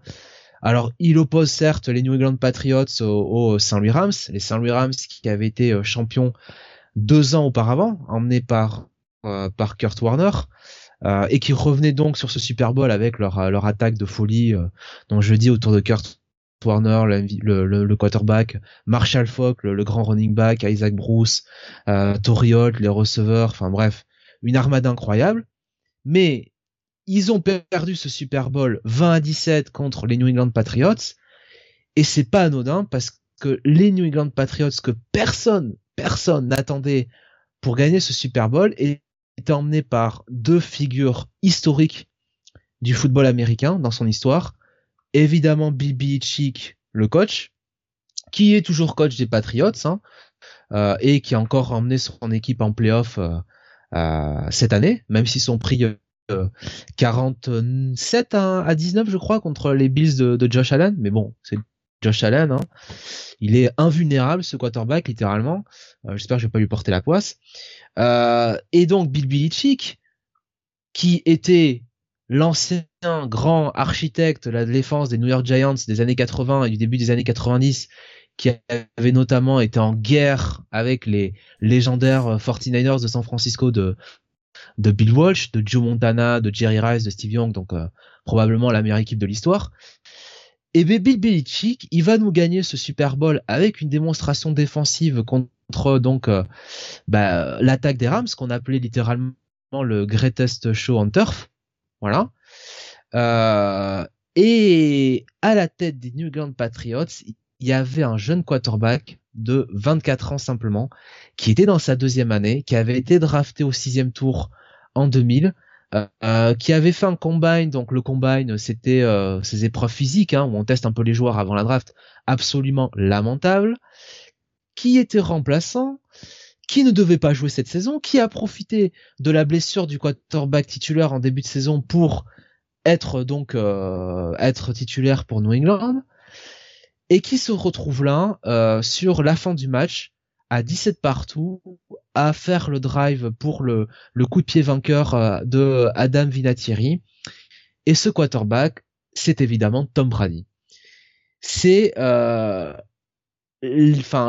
comment je peux pas on peut pas faire meilleur début quoi. C'est c'est littéralement c'est littéralement euh, son euh, euh, sa première saison. Il est élu MVP hein, du Super Bowl. Alors pour être franc Tom Brady sur ce premier Super Bowl et alors peut-être pas sur sa troisième victoire au Super Bowl qui arrivera de trois ans attends c'est quand? C'est 2000 c'est combien? C'est 2005 donc c'est trois ans après mais en tout cas sur ses premiers sur sa première victoire là au Super Bowl, il est quand même vraiment porté par la défense de Bill Belichick. Euh, il se contente un petit peu de manager tout ça, de pas faire trop d'erreurs. Euh, mais encore une fois, c'est un mec, c'est un, gamin de 24 ans quoi. C'est un gamin de 24 ans qui euh, était pas prévu pour ça, euh, qui était encore une fois drafté au sixième tour. Et euh, dites-vous bien que si le mec est drafté donc sixième tour, ce qui veut dire 199e choix dans la draft 2000, euh, enfin New England est passé sur lui cinq ou six fois avant de le drafter. Donc si vraiment il savait que ça allait être euh, le GOAT, euh, enfin vous voyez ce que je veux dire quoi. Donc le mec était pas du tout prévu pour ça. Encore une fois, il est, il est littéralement rookie. Hein. Enfin, pratiquement, il a fait quoi? Il a fait trois lancers sur sa première saison. Donc c'était vraiment sa première saison titulaire et il gagne le Super Bowl d'entrée quoi. C'est c'est inimaginable. Et malgré ça, tu vois, je m'en souviens à l'époque parce que je, donc je l'avais, je l'avais suivi, hein, je l'avais regardé. Même avec ça, ce qui est fou, c'est que tu te dis pas, ce mec-là, euh, dans, enfin, 20 ans plus tard, ce mec-là, ça va être toujours l'un des euh, eh bah, 4-5 meilleurs quarterbacks de la ligue à 44 euh, ans, quoi. C'est c'est la longévité de la j'arriverai jamais sur ce mot hein, littéralement hein, euh, dans les podcasts. la longévité la longévité de ce mec, c'est irréel quoi, irréel. Alors oui, il a il a jamais eu si tu veux un profil de quarterback qui dépendait de ses qualités physiques. Ça a jamais été un monstre de qualité athlétique, ça a jamais été quelqu'un qui sortait de la poche pour euh, pour réaliser des exploits. Euh, il a souvent été comparé à tort, je trouve, avec Joe Montana, parce que Joe Montana, lui, pour le coup, était quand même un bel athlète, était capable de euh, de sortir de sa poche. Mais voilà, ce putain de Brady, c'était bon déjà quelqu'un quelqu'un qui avait un super bras, qui pouvait faire tout et lancer, bah, et surtout un hein. cerveau quoi. C'était euh, c'était un cerveau, littéralement quoi. Et euh, et ce qui est fou, c'est qu'il vient de prendre sa retraite là, donc il y a quelques jours. Euh, il y a ouais une semaine pratiquement, une semaine et demie. Et tu te dis pourquoi? Enfin, il avait, il pouvait continuer quoi. Il était toujours, euh, bah, il était encore candidat au titre de MVP cette saison quoi, avec Aaron Rodgers quoi. Alors bon, euh, certains, euh, alors ça c'est vraiment le comment dire la la, la rumeur des fonds de tiroir, mais certains disent que ce serait un petit peu une petite supercherie de sa part, c'est-à-dire qu'il aurait annoncé sa retraite pour un petit peu forcer la main à Tampa Bay pour qu'il soit euh, envoyé à San Francisco. Parce qu'on sait que Tom, Brady est natif de San Francisco, est un fan des Niners et de Joe Montana et a toujours rêvé euh, d'aller jouer là-bas euh, à moins dans sa carrière. Ça aurait pu se faire il y a deux ans. Bon, Kai Shannon n'a pas, enfin, n'a pas pas voulu pour les raisons qui lui en importent. Mais certains disent que il prendrait sa retraite ou il irait s'occuper de ses enfants et de Gisèle, mais qu'en réalité, euh, si euh, une certaine franchise lui passait un coup de téléphone, ça pourrait changer quoi. Bon. Oui, il fait, il fait comme un certain, euh, comme un certain mec qu'on a vu arriver dans le catch pour être rappelé derrière. Euh, Punk? Non, non, non, non, le mec de, le footballeur là qui est revenu. putain, j'ai bouffé son nom en grande pompe là, qui était. Ah, Gronkowski. Bah, oui, voilà. Alors Gronkowski, c'était, même, enfin, Gronkowski est carrément revenu sous la demande de Tom Brady. C'est Tom Brady qui euh, en signant à Tampa Bay, lui a dit écoute euh, Gronk, euh, bon bah je te veux je te veux dans l'équipe. Donc en gros c'est c'est c'est c'est comme ça que ça s'est fait. Hein. Et et, et d'ailleurs il a repris sa retraite maintenant, tu vois, avec le départ de Brady. donc donc voilà. Donc Brady, voilà, c'était son premier Super Bowl, mais encore une fois, à 24 ans, tu te disais, bon, ok, euh, c'est fort ce qu'il a fait, mais est-ce que c'est pas un one, un one hit wonder? Et ce qu'il y a de fou en fait avec Tom Brady, c'est que en réalité, je pense que le mec, il a joué son meilleur football entre 37 et 44 ans quoi. Entre 2015, 2015 ouais et maintenant. C'est là vraiment qu'il a joué son meilleur football. L'expérience aidant peut-être aussi. Ouais, mais l'expérience quand t'as 36, 37 ans, que tu joues un sport aussi physique, tu vois ce que je veux dire quoi. Enfin, il y a des trucs, euh, enfin, il, a, il a défié toutes les règles de la logique hein, à ce degré-là. C'est incroyable. Peut-être, alors peut-être que l'hygiène de vie euh, s'améliorant, l'hygiène des sportifs s'améliorant, peut-être que on verra euh, maintenant aussi des plusieurs quarterbacks avoir cette longévité-là. Peut-être que Brady est un précurseur là-dessus. Mais punaise, c'est, enfin, c'est, c'est inimaginable quoi. Et puis au final, bah, sa carrière se finit avec sept victoires au Super donc le record euh, absolu, hein. 5 titres de MVP. Euh, voilà, hein, non j'étais plus quoi. Euh, et euh, nous disait son style de jeu fait qu'il vieillit bien. Bah, son style de jeu vieillit bien et en même temps, enfin, c'est un style de jeu qui était malgré tout un peu à risque parce que comme il n'était pas mobile, quand t'es face à une ligne défensive vraiment forte qui va euh, bousculer la ligne offensive, euh, euh, le quarterback, il a besoin quand même de bouger au bout d'un moment parce que sinon il va se faire saquer, il va se faire défoncer. Euh, et, euh, et les quarterbacks maintenant qui arrivent, qui sont super athlétiques, euh, ça marche très bien. Brady, c'est ça qui, qui, qui, en fait, qui est, qui est surnaturel. C'est que le mec, c'était le quarterback le plus lent, quoi. C'était une statue, quoi. Et pourtant, c'est ça qui ça qui est dingue. Alors oui, je vois ce que veut dire Kael. Euh, il a duré parce que finalement il comptait pas sur ses jambes. Donc euh, voilà. Mais euh, mince, au bout d'un moment, euh, il a évité les blessures, quoi, tu vois, au bout d'un moment. Et, et quand t'es dans la poche, que tu restes tout le temps dans la poche comme ça, c'est quand même, c'est quand même dangereux, quoi. Ce que nous dit qu'elle, c'est qu'un joueur à la mayonnaise aura plus de mal, par exemple. Ben, Mahomes encore, euh, il utilise, Mahomes encore utilise ses jambes que vraiment quand il le faut, quoi. Euh, S'il faut, il reste dans la poche. Il va te faire du Brady. Il va pas bouger. C'est vraiment quand il y aura énormément de pression qu'il va sortir de la poche et il va faire euh, suffisamment attention. C'est pas celui qui m'inquiète le plus. Moi, je serais plus inquiet, par exemple, pour un Lamar Jackson, euh, qui compte lui vraiment sur ses jambes ou euh, surtout même Josh Allen parce que alors Josh Allen c'est une montagne hein, physiquement le mec fait pratiquement 2 mètres enfin il est taillé comme une masse mais il est très du genre à mettre l'épaule tu vois quand quand il court tu vois à aller chercher aller te, te, rentrer dedans quoi. Euh, Mahomes c'est pas c'est peut-être pas celui qui me fait le plus peur quoi en fait. Nico Chris nous disait le Super Bowl 51, victoire des Patriots de la Nouvelle-Angleterre qui domine les Falcons d'attentat après prolongation sur le score de 34 à 28. Mené de 25 points, l'équipe ah de Tom Brady réalise le plus important retour de l'histoire du Super Bowl. Meilleur Super Bowl pour moi. Alors, ça c'est un Super Bowl qui me reste un peu en travers de la gorge parce que l'équipe qui l'a battu c'est les Atlanta Falcons à l'époque. Alors je m'en fous un peu des Falcons, euh, enfin même de Matt Ryan, mais le mec en question qui était un petit peu l'architecte offensif des, Falcons, c'était Kai Shanahan, qui est le plus grand génie offensif euh, de, l'ère moderne. Et Kai Shanahan se, traîne un peu cette réputation du 28-3 malheureusement, euh, alors que bon, ça me gêne un peu parce que tu vois, c'est un mec qui a un peu, qui a un peu, si tu veux, qui a un peu réinventé le avec des vieux concepts hein, d'ailleurs souvent c'est ça qui est marrant mais qui a réinventé un petit peu la manière d'attaquer les défenses tu vois. Et euh, et, d'ailleurs la plupart finalement des tu vois de enfin beaucoup de coachs aujourd'hui de NFL de, de coach offensif de coordinateur offensif ou de coach tout court euh, ont travaillé directement avec Aishanan quoi de, ce qu'on appelle son arbre quoi. Enfin le, le euh, ils ont travaillé sous ses ans donc ça c'est toujours un Super Bowl qui me alors ouais, la performance de Brady, elle, est, euh, elle est extraordinaire et des Patriots et de Bill Belichick, hein, parce qu'il faut aussi dire que au bout d'un moment, c'est Bill Belichick et sa défense qui arrête l'attaque de Kaishanan. Hein, ça se fait pas, euh, c'est pas que Brady quand même. Hein, c'est surtout la défense de Belichick qui a remis les, les Patriots dans le match. Mais ouais, c'est, je sais pas, ça me, ça me laisse un peu un, ça fait un partie de ces Super Bowl où je me dis c'est pas forcément le bon vainqueur qui a, qui a à la fin, quoi, tu vois. moi, ça m'avait fait bizarre parce que j'avais regardé en direct celui-ci et euh, je m'étais écroulé de fatigue en plein milieu.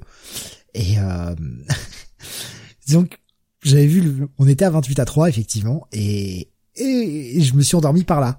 je me suis dit bon bah c'est plié et le fait que ce, le, ce soit plié, ça m'a pas incité à rester euh, forcément euh, très éveillé quoi. Quand je me suis réveillé le lendemain matin et que bah aux infos j'ai entendu le score parce que j'avais pas eu le temps de voir la fin du match, j'ai pas compris ce qui s'était passé. Fait quoi? Mais attends, mais c'est quoi? Donc j'ai regardé la fin du match après cette remontée quoi. Mais c'était c'était fou quoi tu t'endors en disant bon bah vas-y c'est mort quoi, allez hop. Et, euh, et tu te réveilles, tu fais quoi? Mais comment ils ont pu gagner? Comment ils ont pu remonter tout ça quoi?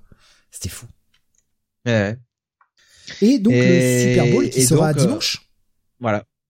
Qui sera dimanche, qui opposera donc euh, les euh, Bengals de Cincinnati qui retournent au Super Bowl après leur défaite contre les 49ers en 1982 et 1989. Euh, de mémoire, euh, et euh, qui ont quand même sorti en finale de conférence américaine les Chiefs de Kansas City, ultra favoris, qui étaient quand même emmenés par évidemment Patrick Mahomes, qui venait de sortir dans un match légendaire les Bills de, Josh Allen.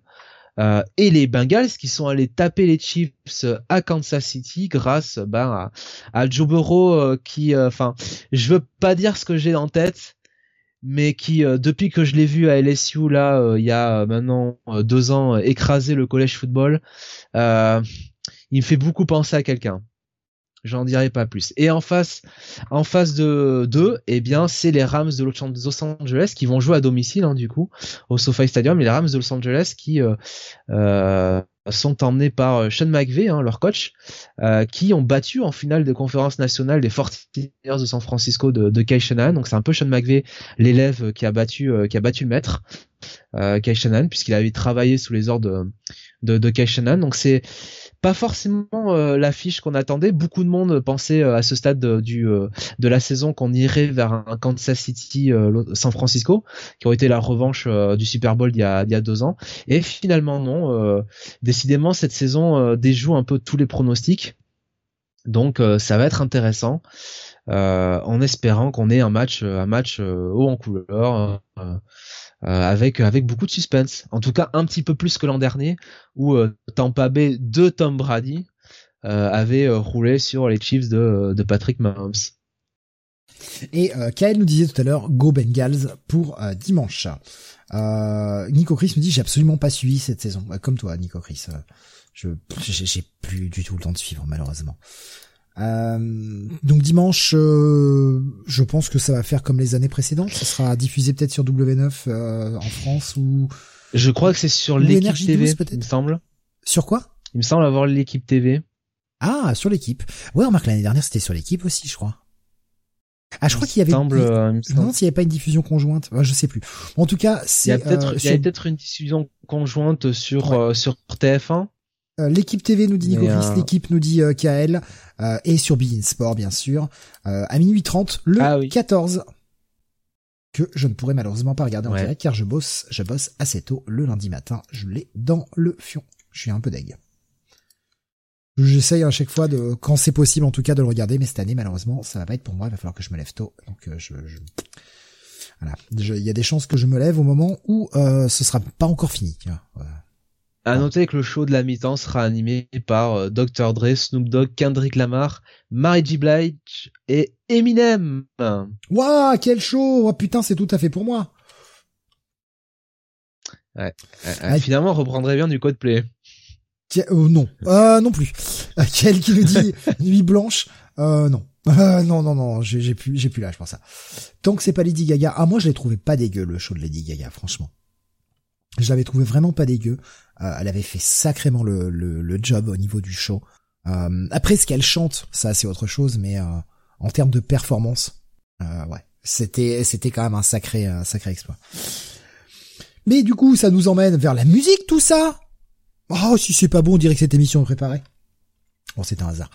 Euh, non, le manga avant. Bah, le manga, y a rien. Donc euh, voilà, on l'a dit hein, tout à l'heure. Donc, euh, donc on peut passer à la musique. Salut, on passe à la musique. non, il y a, y a rien de notable hein, ce mois-ci, au mois de février. Il y a des, des, tomes 2. On avait parlé des tomes 1 qui sortaient, notamment chez J'ai lu, qui remplaçaient ces, ces, ces poids lourds, ces, ces franchises poids lourds. Donc effectivement, il y a les tomes 2 qui sortent, ça continue, mais il y a rien de forcément notable sur lequel on doit s'arrêter au mois de février. Sûrement en mars, on y reviendra le mois prochain. Au niveau de la musique, pour la partie métal, c'est une partie assez courte. Déjà, je vais faire un petit oublié du mois dernier. Putain, celui-ci m'a échappé le mois dernier, je sais pas pourquoi.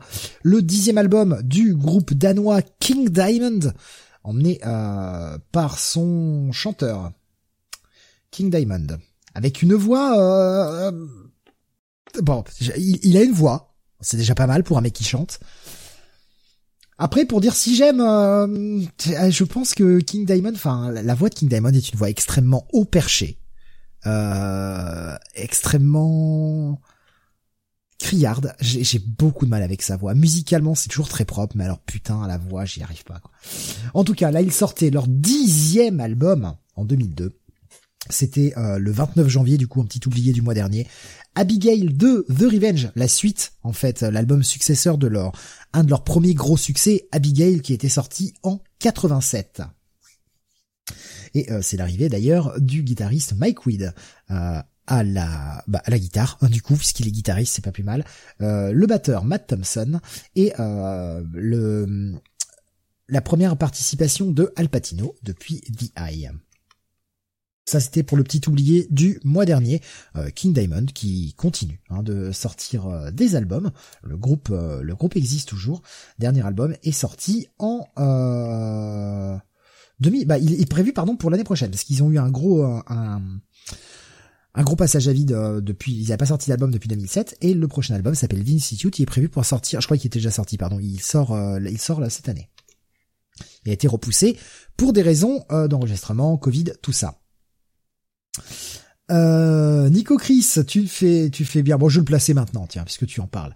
Et oui, il y avait un album de Cannibal Corpse qui sortait au mois de février 2002, le huitième album du groupe Cannibal Corpse, qui s'appelle, c'est toujours très poétique avec Cannibal Corpse, euh, s'appelle Gore Obsessed.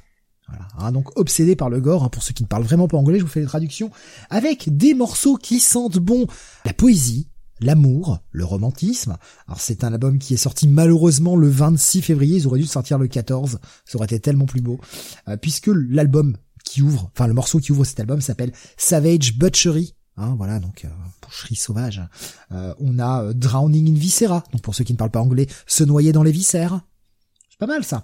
Euh, compelled to lacerate, obligé de lacérer les gens. Hein, voilà, c'est bien. Mutilation of the cadaver, etc., etc. C'est toujours de la poésie à l'état pur. Euh, Cannibal Corpse, hein, donc c'est du death metal à tendance un peu brutale. Euh, voilà, Cannibal Corpse qui est toujours euh, là aussi très actif puisque un nouvel album est sorti cette année qui s'appelait Violence Unimagined. Voilà. C'est beau. C'est quand même très beau, Jonathan, à vous. Ça vaut, c'est quand même bien au-dessus du, du top 50 tout ça. Ça vaut, ça vaut presque du Charles Trenet, hein, je dirais. Le 19, moi je vais faire un rebours du coup. Le 19 février, nous avions la sortie du deuxième album du groupe de death metal euh, polonais qui s'appelle Decapitated. Toujours hein, dans la poésie, la joie, la bonne humeur. Groupe qui continue de, sortir des euh, albums bien évidemment. Euh, donc là, voilà, qui s'appelle Nihility. Hein, voilà, le nihilisme. Ben voilà, c'est le métal, vous croyez quoi? C'est les bisounours? Ben non ah non. Euh, avec un premier album qui s'appelle Perfect, un premier morceau pardon sur un album qui s'appelle Perfect Deshumanization. Moi je donne que je, je, je, je, vous le dis, hein, ça donne le ton d'entrée de jeu. Euh, on a des, des, des, titres comme euh, justement Eternity Too Short, etc. L'album est pas mal. Bon, c'est du là aussi, c'est du technical death. Donc c'est à dire que c'est du death metal qui euh, alors j'ai envie de dire très technique, ouais, je vous fais de la, traduction littérale, mais c'est-à-dire que vraiment en termes de jeu, c'est très rapide, c'est très difficile à jouer. Euh, il faut suivre euh, pour pour l'écouter, ça va dans tous les sens, mais euh, c'est construit, c'est réfléchi. Mais c'est ouais, c'est c'est pas de la musique facile à appréhender, hein, au-delà de la voix, de tout ça.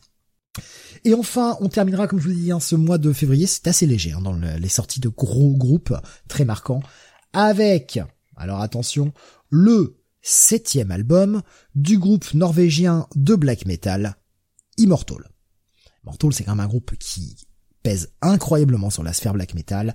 Euh, l'album s'appelle Sons of Northern Darkness excellent album, très très bon album.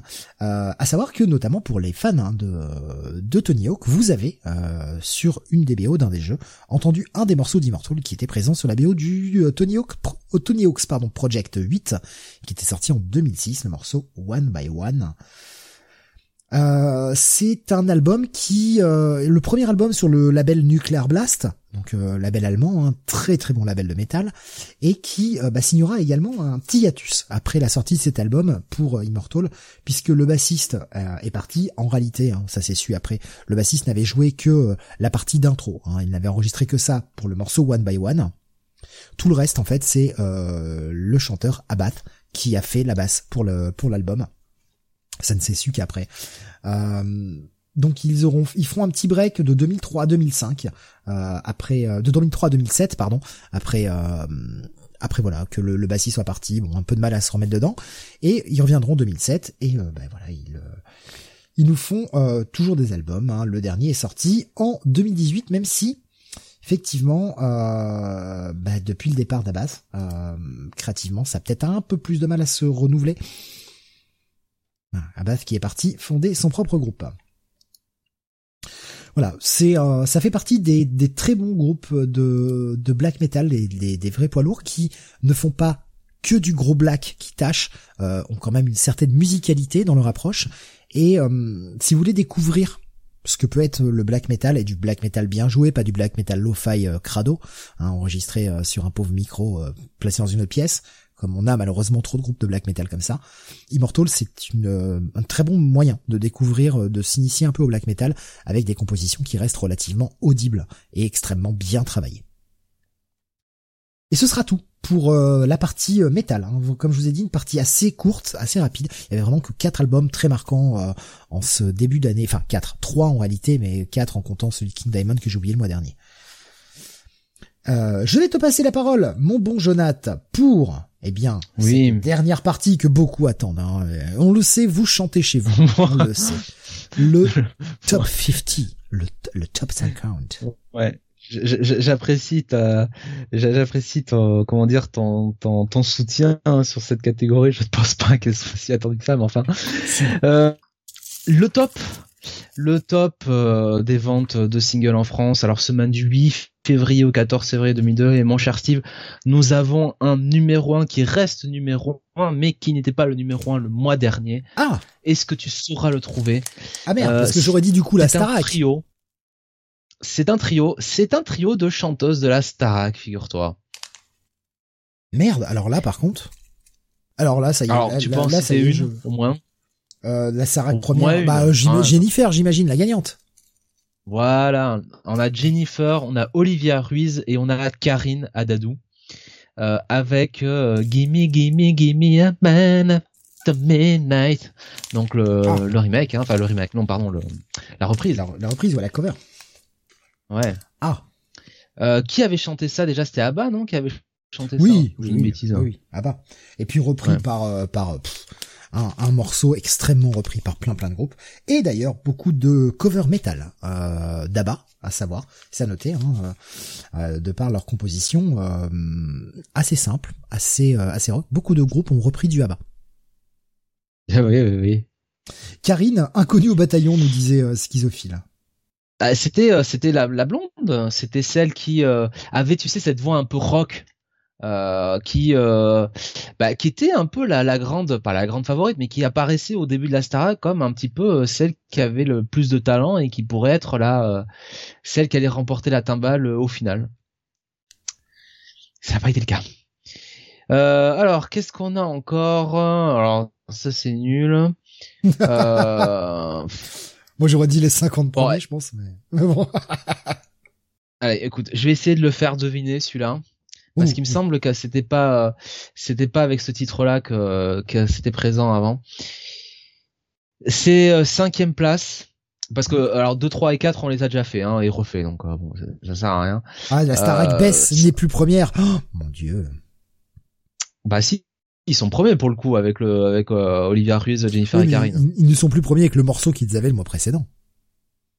Eh non, ils sont sixième, Ah, simplement, ils ont perdu 4 oh, places avec. dis donc, la chute, La musique. chute, chute dans l'arrière du peloton. Numéro 5, numéro 5, c'est un groupe euh, c'est un groupe de filles, mon cher Steve, Mhm. Euh, un groupe de filles euh, dont euh, euh, qui sont euh, qui sont comment dirais-je un groupe de filles anglaises, hein, ce qu'on appelle un, un girls band, n'est-ce pas? Euh, Et J'aurais dit les Spice Girls, mais je crois que Jerry avait s'était déjà barré, donc elle avait déjà dû splitter. Euh, les All Saints. Les autres, c'est déjà barré avant aussi. Non, pas les All Saints. Alors c'est les autres. Hein. C'est celles que personne n'arrive à jamais à trouver. Pussycat de Dolls des- Ah non non, c'est américain. Ça, Bon, Pussycat Dolls. Hein. Oh, je ne sais pas. Moi, ça parle anglais, c'est la même ethnie, hein. C'est bon. Ah, La musique Va dire un Écossais que c'est un anglais. Va dire un Écossais que c'est un anglais. Ah, mais je sais, je sais, je le dirais, mais de loin. Je le dirais, mais tu vois, par Skype. Attends. On va le dire à Drew McIntyre, tu sais, quand on le rencontre. Hey Drew, tu veux passer au podcast? Ah oui, aucun problème. Mais au fait, euh, euh, Vous ça- êtes un catcheur anglais non, non, c'est mieux, on lui dit, et ça te gêne pas, euh, ces Écossais là, qui, qui vous emmerdent, vous les Anglais? Atomic Kitten nous proposait Kael. Mais oui, c'est Atomic Kitten Oh là. avec Eternal Flame. Close your eyes. Oh, il y a Na, na, understand. Do you think that I was dreaming? Do, do you see? Voilà, bref. Alors, One Hit euh, Wonder, je nous disait Parménion. Ouais, ouais, ouais, One Hit Wonder. J'ai jamais entendu. C'était une, euh, une reprise de, du groupe The Bangles. Eh ben oui. Hein, oui. Les One Hit Wonder qui font des reprises et qui disparaissent. Hein. Euh, par exemple, dans la sphère un peu plus euh, rock, on va dire, euh, rappelez-vous de Alien on Farm. Hein, qui a énormément marché avec la, la reprise Ah de Smooth Criminal. Mais- Aliment Farm, qu'est-ce qu'ils avaient repris déjà qui était Smooth, super connu Smooth hein Criminal de, de Michael Oui. Jackson. Euh, D'ailleurs, la reprise est très bonne. Hein. euh, La reprise est bien Ah oui, catchy, oui, euh, elle est bien punchy, elle est bien rock comme il faut. Mais ils ont continué de sortir des albums. Pour avoir écouté ces albums, c'était dégueulasse. C'était de la chiasse, quoi. Il y avait vraiment euh, bah, le génie pour ce pour cette reprise, sûrement bien aidé par des producteurs euh, et des ingé sons qui ont bien boosté comme il fallait. Derrière, il y a rien, quoi. C'est triste. Et donc, euh, et, donc euh, notre notre cher groupe des des Atomic euh, euh, Atomic euh, Kitten, euh, Kitten, euh, on qui, était formé à Liverpool. Et, citer, euh, et hein, qui dans quand les- même euh, Euh, pardon, excuse-moi, je te laisse vous dites finir. One Hit Wonder a quand même eu a quand même eu plusieurs titres hein, ma foi. Ah ouais? Bah, je, je- Moi, je me rappelle rien d'autre hein, Ouais. de hein. Comme les Beatles, disait Nico Chris. En reprise, ça vaut pas Sweet Dreams par Marilyn Manson. Ah, Sweet Dreams, Sweet Dreams est bien, euh, la version Marilyn Manson. Mais après, Marilyn Manson a vraiment une carrière quand même. Il a, il a pas eu que ça à son actif. Il a pas eu que, que Sweet Dreams, quoi. Je pensais, tu vois, en France, par exemple, à Yannick, qui avait repris euh, du Claude François avec, euh, soirée ses- là. hein. voilà, avec ces soirées-là, Un, un. qui, qui euh, a vraiment marché avec ça, mais derrière, il a fait quoi? Alors, je sais qu'il a fait d'autres trucs, mais est-ce que les gens s'en souviennent? Et, et, et Axel Bauer avec la reprise de Cargo Nuit. Ah non, c'est il reprenait son titre.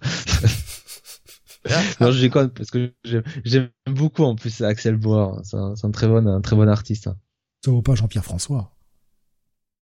Je te survivrai d'un amour tu.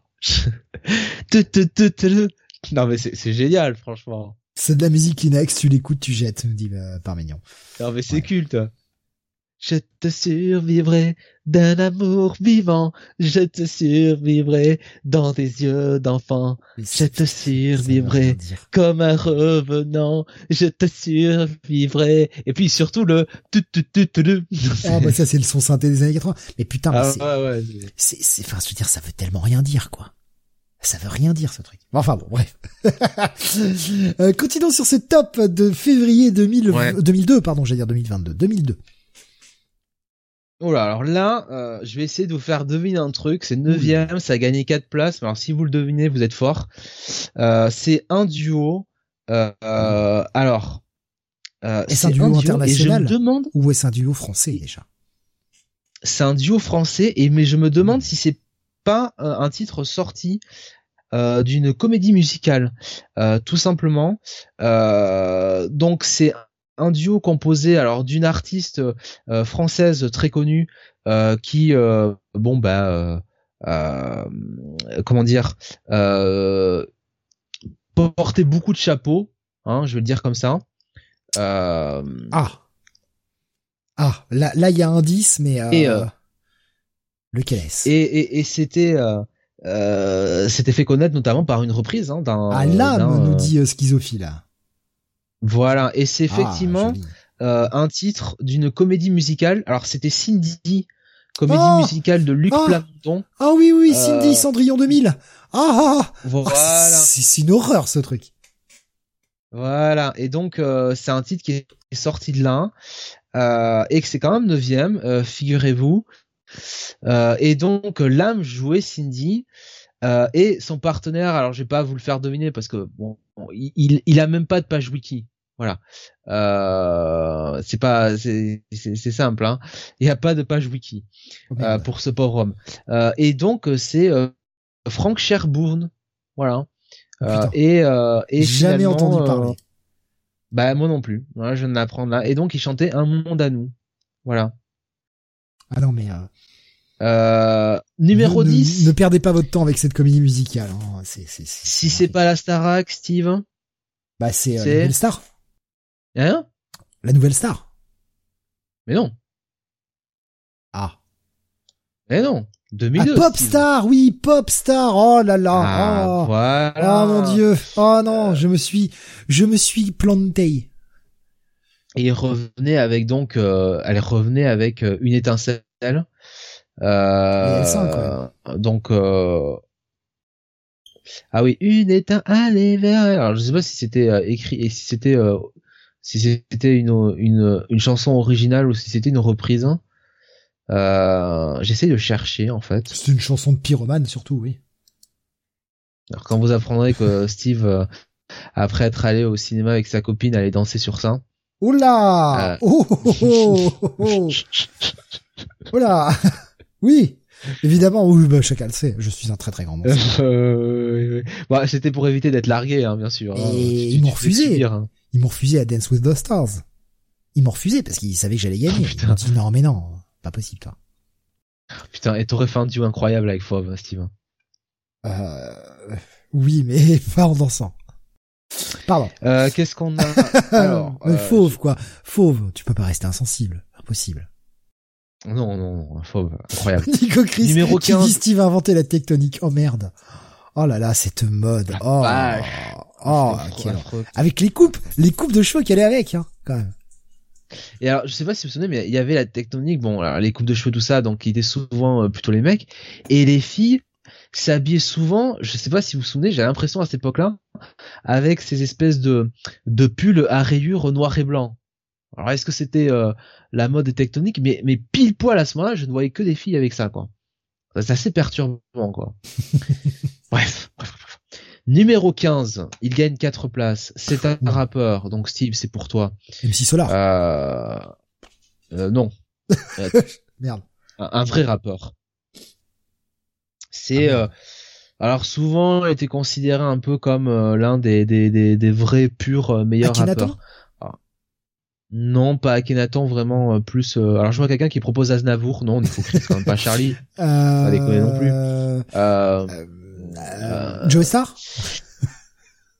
Non, mais plus euh, plus un peu un peu comme ça. Quelqu'un qui avait vraiment des textes euh, Didi de la peste. des textes un peu un peu forts, un peu durs. Ah bah, quel le, le propose également. Euh, Je ne sais pas. Non, non, non, non, non. Euh, Alliance alors, comment, comment vous le faire trouver? Putain, Alliance ethnique.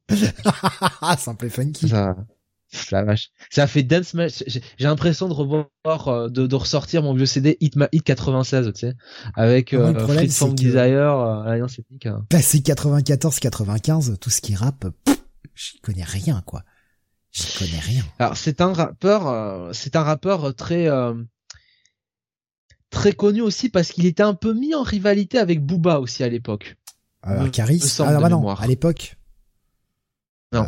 Non, non. Rof nous dit, euh, nous dit Kael. Rof nous dit. Putain, les gars, vous y connaissez, Voilà. vous êtes bons. Ah, vous êtes bons. Ah, vous êtes bon. Avec qui est l'exemple? Et qui, je crois, n'est pas forcément euh, sa meilleure chanson, mais qui était peut-être la chanson qui était le mieux calibrée pour euh, euh, pour pour marcher pour marcher au box office quoi. Parmi nous, on dit Turbo Diesel Sport Injection. Ah, J'imagine que ça doit être des paroles. Euh. Ouais, Ah, voilà, c'est ça. ouais. Mais franchement, on rigole avec Cannibal Corpse, mais je crois que je préfère écouter ça en fait.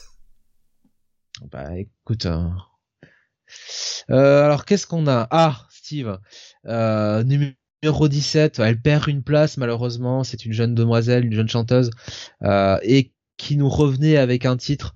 Euh, alors je pense malgré tout, Steve, qu'on euh, on n'a jamais dû te dire ça hein, dans ta vie. Euh, je suis désolé pour toi. Je, suis un Je m'attends au saccage là. Je m'attends, je m'attends à prendre un Et euh, c'est la vérité française, hein, un petit peu, on peut le dire comme ça. Euh, Euh, voilà. bah, euh, Priscilla. Ah, Non, non, non, Non. plus, plus, plus, Euh, plus, Alizé. plus vieille quand même. Non, Laurie. euh, moins, moins déluré. Merde, bah, je- Laurie. Non, je vois que ça. Euh, voilà, Laurie qui nous revenait avec Ah, je serai propose ta meilleure amie. Ouais, ah bah ouais, la friendzone, ouais non, ça c'est ça c'est violent ça.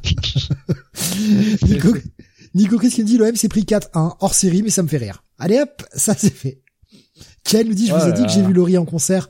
Ah mon pauvre Kael. Mon pauvre Kael. Les femmes, voilà. Ah Euh, oui oui alors, non, moi je parle juste musicalement, musicalement, enfin c'est pas c'est pas, Oui, pas dans oui, mes goûts. bah, Il nous dit visuellement c'était cool. ah non bah mais oui. je, je je n'ai rien contre la personne. Je la connais pas. Euh, donc enfin, je veux dire elle m'a jamais rien fait donc. euh, voilà, je vais pas euh, je vais pas lui cracher dessus. Après c'est juste musicalement, ça rentre pas dans mes goûts. Mais après euh, On va essayer de vous faire deviner un truc. Numéro 22, il gagne deux places. C'est un boys band anglais, donc je pense que ça parle forcément à E17. Kael. Euh, ah non pardon, je suis trop vieux. non, non, non. Euh, non. Euh, c'est un, un boys band anglais, euh, alors euh, euh, qui revenait avec un titre qui s'appelait All Rise. Euh, et euh, alors, si je me souviens bien, euh, sur le clip, ils étaient, euh, enfin, les quatre assis sur un tabouret ou je ne sais quoi. Enfin bref, peu importe. Mais euh, le Backstreet nom, Boys le nous nom- propose Parménian. Non, bah c'est un peu trop facile. Là. Worlds Apart nous Euh, propose Nico Chris. Non, non, non, trop, trop vieux. euh, Voilà, ça part. Ils étaient, je sais Blue même plus s'ils étaient encore un groupe parce qu'ils avaient déjà perdu un membre. Euh, qui? Kael nous propose Blue. Eh ben c'est Blue, bravo Kael. On a on a toujours un petit décalage en réalité. Kael. euh, c'est évidemment Blue avec euh, avec All Rise. Non, non, c'est parce qu'on parlait ensemble, c'est pour ça que, non, non, mais on, a, pas on, a, entendu. on a un petit décalage euh, avec Skype, ça coupe un peu de temps en temps, Ah. un petit décalage, je dirais euh, Ah. un petit peu moins d'une seconde. On a une demi seconde de décalage, mais bon, on fait avec. Je m'adapte. C'est dommage. C'est dommage. Alors, qu'est-ce qu'on a encore? Parce qu'on va encore. Euh... Oh là là. pff. Ah, ça m'embête hein, de vous faire donner. Allez, euh, puisque euh, Nico Chris nous a parlé de, de l'OM précédemment, euh, on va parler de gens qui sont, euh, je crois, fans de, de ce club. Il me semble, hein, mémoire. Euh, ce sont, c'est un groupe de rappeurs, là aussi. Et alors, Ah, il y a je me demande schizophile si pas direct. l'un de. Non, non, non, ah, ce serait trop facile. Euh, Psychiatre, c'est pas, dit Kael. Eh ben ouais, eh ben ouais, c'est psychiatre de la les, les mecs sont bons. Le- Nos auditeurs sont très très bons. Ouais, ouais, ouais, ouais. Ah, Alors, numéro 49, il perd une place. euh, c'est un chanteur un peu euh, dans la branche euh, euh, Axel Bauer, euh, seconde partie de carrière, slash Gérald de Pamas.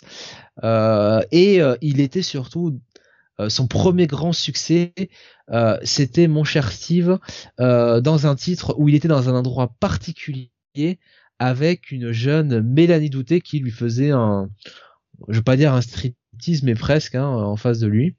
Euh, et, euh, et on le retrouvera après euh, dans, dans un duo avec Passy. Figurez-vous, vous étiez face à la mer. Ah oui, donc, oui, le bassiste Calogero. oui. Calogero, voilà, Très très bon musicien Calogero. Hein. Là par contre, aussi libre que moi. ah, voilà. sacré musicien, sacré bassiste. Eh oui. Eh oui, oui, oui. Euh, ah, numéro 57, c'est un peu un ami, qui nous dit un peu- Calimero très bon. Ça me fait rire. Numéro 57, c'est un peu un ami de, c'est un peu un ami de Comic City hein, depuis des années. Euh, c'est quelqu'un qui, alors là, nous revenait avec tant qu'il y aura des femmes, mais qui était un petit peu habitué, Steve, euh, des crêpes, hein, plutôt. Euh, donc c'est la, la période de la chandeleur, donc ça tombe bien. Et alors il est mangé les crêpes, mais des crêpes d'une certaine variété. Il nous avait fait aussi un petit album euh, du côté de Cuba où il se prenait un Mano petit peu en chanteur nous de- de, propose, salsa. euh, salsa. Ah oui, Euh, ah bah Danny oui. Briand nous dit euh, schizophile. Voilà, Danny Briand. Eh, vous êtes forts les gars, vous êtes vraiment forts. Voilà, Non, Danny là, là, Briand. euh, moi j'étais sur euh, Manu Chao, tu vois, j'allais proposer Manu Chao, mais on, on va pas du tout. Danny Briand, mais oui, Danny Briand, évidemment. C'est les crêpes. Euh, Ah mais oui, Suzette, les crêpes, putain, j'y étais Eh pas. Oh là là, Eh la oui. vache, il est trop tard. Mais je suis debout depuis trop tôt ce matin, je suis debout depuis 4h30 aussi. Commence à piquer là, j'ai dormi que deux heures, moi. ça commence à être dur pour moi là. Toutes ces Eh oui. chansons le même air. Oh, pas, pas autant que De Palmas. ouais. Numéro 62, ça perd 10 places, mon euh, Steve. Euh, c'est un, bah, c'est un, simplement, c'est le, c'est la, le- la ressortie d'un générique d'un euh, dessin animé de, de notre enfance. Goldorak. Euh, alors, euh, cette génération-là, mais l'autre, Ah. euh, qui, euh, qui a beaucoup marqué euh, les esprits. Capitaine Flamme, peut-être? Et voilà. Et voilà. Numéro 63, il, perd, il gagne C'était qui, place. c'était qui qui le, qui le chantait d'ailleurs? J'arrive pas à retrouver le nom. Mais là, j'ai Capitaine Flamme qui chante Capitaine Flamme, donc je peux pas Ah dire. D'accord, bon bah ok. Donc euh, numéro 63, il perd, il gagne deux places. euh, C'est un euh, chanteur anglais, un grand chanteur anglais, enfin plutôt un grand groupe anglais hein, de euh, de rock funk euh, et qui aime les grandes et belles voitures, hein, notamment les Ferrari, Lamborghini et autres Jamiroquai. autres joyeusetés. Exactement, avec Ouais, You Give bah, Me Something. qui- Reggae, en fait, c'était simple. Reggae anglais, je pensais à soit UB40, soit Jamiroquai. Donc bon, Ah, j'ai dit funk en plus. hein. à funk? Ah oui, reggae, pardon. Ah, c'est moi, j'ai entendu. Bon, bah. Oh là là, Mais- il est tard. Je suis désolé. Gr- groupe groupe qui euh, qui euh, était un des groupes favoris hein, de ma sœur, hein, figurez-vous. Euh, voilà. Euh, Qu'est-ce qu'on a euh, après? Euh, Alors euh, là là là. Euh, bon, je vais pas vous faire devenir deviner de, de- deviner ce que Seven parce que bon, vous êtes un peu trop mauvais quand même. Euh, euh, malheureusement. Euh, alors, euh, alors ça, puisque vous aimez le rap, est-ce que vous allez le trouver? Oula. 75e, il perd de place. Euh, je vais pas vous faire deviner le, le featuring, hein, avec qui il fait un featuring. Mais c'est un grand rappeur qui a un énorme succès aux États-Unis, qui, finalement n'en a pas eu tant que ça en France, qui aujourd'hui est surtout connu pour pour sa, sa, carrière au cinéma finalement et notamment une certaine série de films. donc voilà. Wow, putain. Et, Ice-T nous propose par exemple. Non, non, non. Et euh, le, le, le, le, rapport, le film en question, je crois, était même sorti. Je me demande si, euh, enfin, le premier, la, sa première apparition, c'est pas cette année-là, quoi. Euh... Alors, parmi nous, nous proposait également Ice Cube. Euh... Putain. Euh... Alors, je peux pas dire le titre du film parce que sinon, ce serait trop simple. Oui, bah oui, je, je me doute. Alors, je vais essayer de le rechercher. Euh, non, non, non, non. qui d'ailleurs, El Cool euh, et euh, était depuis dans NCIS, hein, je crois, Los Angeles ou quelque chose comme ça. Ouais, et d'ailleurs, ça fonctionne très bien. Il est très bon. Ouais, avec Chris O'Donnell, l'ancien, l'ancien Dick Grayson dans Batman Forever et Batman Robin. Euh, non, non, non, non. Euh, alors, euh, je regarde hein, un petit peu. Donc, c'est, c'est vraiment, oui, bah, il a une grosse carrière ciné. Alors, je m'en fiche, schizophile. C'est pas lui qu'on cherche. Oh, mais oh. c'est encore une fois, je peux pas dire la franchise de film dans laquelle il est, mais enfin, en plus, ah j'ai dit franchise maintenant, franchise, donc C'est une franchise. ah, J'étais pas là-dessus. Je, dirais, je, dirais, la franchise, ah. je sais pas pourquoi, ça me fait penser, genre à Fast and Furious, par exemple. Ah ben voilà, c'est Fast and Furious. C'est Fast and Furious. Alors le problème c'est que comme je connais pas les acteurs qui y a dedans. Bah, ceux qui euh, sont sur le chat, à mon avis, ont un peu plus de culture musicale que toi, donc euh, ouais, ouais. Euh, donc donc donc vont trouver. Non mais moi je suis bon dans ma partie et c'est tout. Quoi. Dans le mauvais goût, dans le mauvais goût, ah, putain, mais qui est-ce eh, T'as quand même trouvé Laurie, hein. Quel est l'ancien chanteur qui joue dans Fast and Furious? Euh, parmi nous, on dit jamais vu aucun face, mais moi j'ai juste vu le premier en fait. Alors Ludacris nous dit euh, tu partir aux, toilettes, hein Ah ben voilà. Ludacris, nous disait Nico Chris. Bravo Nico Chris. On a fait euh, donc voilà. Euh, alors on en était ouf. On en était ouf. Euh, ah numéro 78. Si je vous dis Isabelle a les yeux bleus. D'ailleurs c'est Gwendoline. En Gwendoline a les yeux verts. Ouais. Euh, ça vous fait penser à quoi? Euh, bah, les inconnus, évidemment. Alors, Nico Chris nous dit Indochine ou inconnu Voilà, Indochine avec pour titre euh, Punker. Euh... euh... numéro 80, il perd 10 places avec son titre TDSI. Euh, et alors on n'en a pas, euh, je crois pas qu'on en a parlé hein, jusqu'à présent euh, dans euh, dans le dans dans l'émission, mais c'est un rappeur, un grand rappeur français, plutôt plutôt connu pour ses rivalités. avec avec un autre grand rappeur de l'époque qui qui avait l'habitude de porter un numéro 10 n'est-ce pas? Alors Caris nous propose Donc, euh... Booba nous propose Nico Chris. Ben, non, non, du coup c'est pas Booba, c'est l'autre. Donc euh, encore Rof si, euh...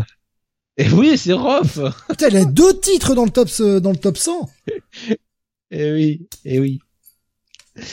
Et oui, oui, oui. Euh, Qu'est-ce qu'on a encore? Ah, on a euh, alors 83 numéro 83. C'est pas Grand Corps Malade, c'est l'autre un petit peu euh, poète qui euh, nous chante ses textes. si vous voulez, ces textes un petit peu philosophiques où hein, on ne comprend rien et on s'endort un petit peu. ce titre, son titre, c'est il y a pas de couleur. il a un nom à consonance un petit peu américaine.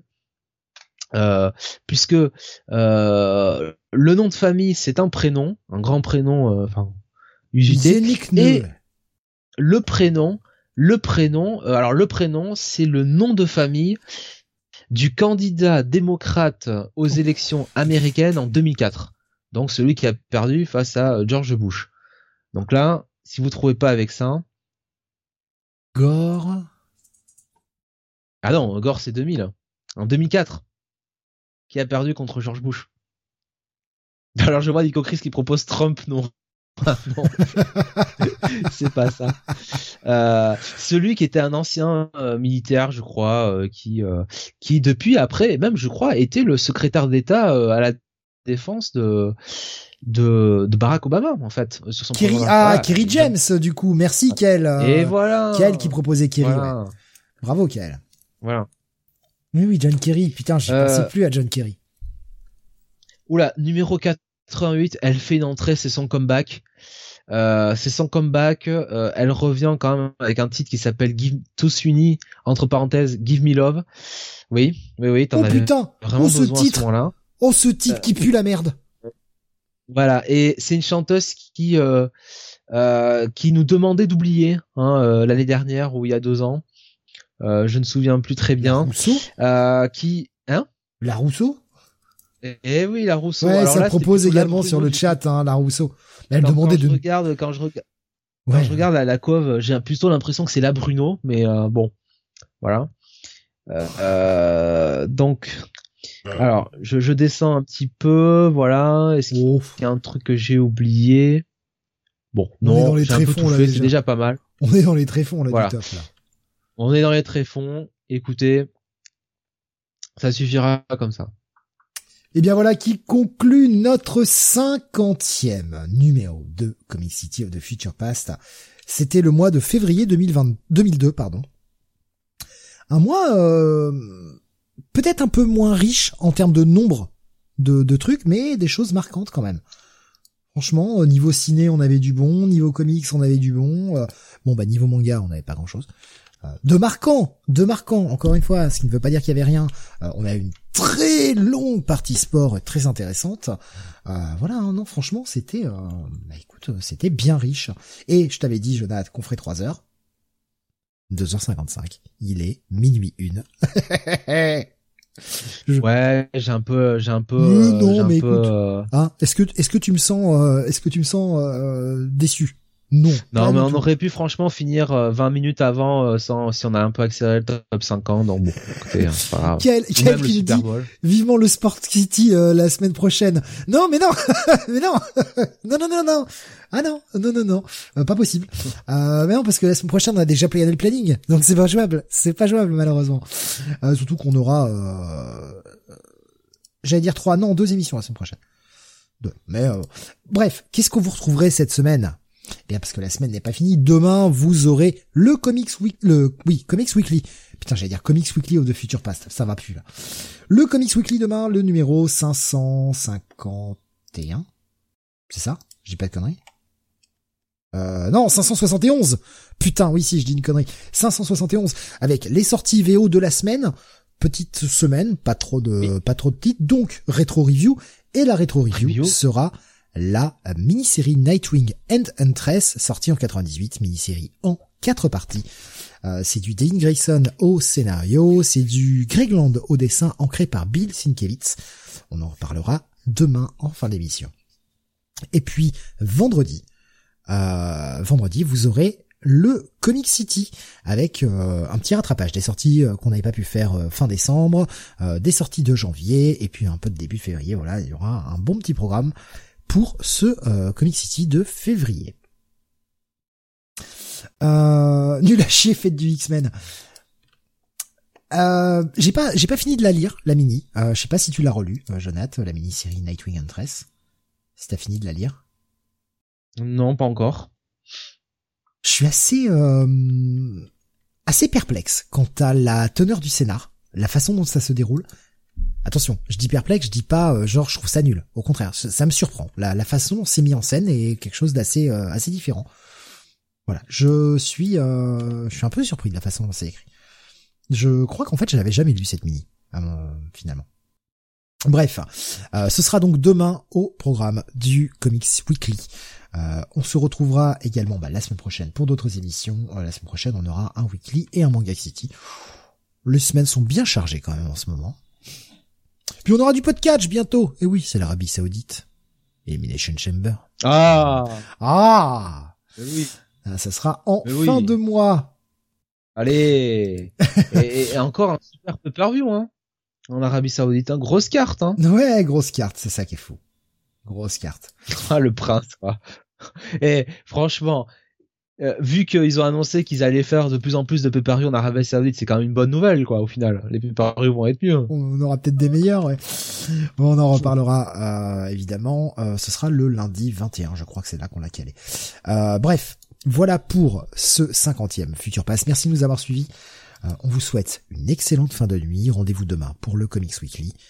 Portez-vous bien et reposez-vous bien. Merci de votre écoute. Salut à tous.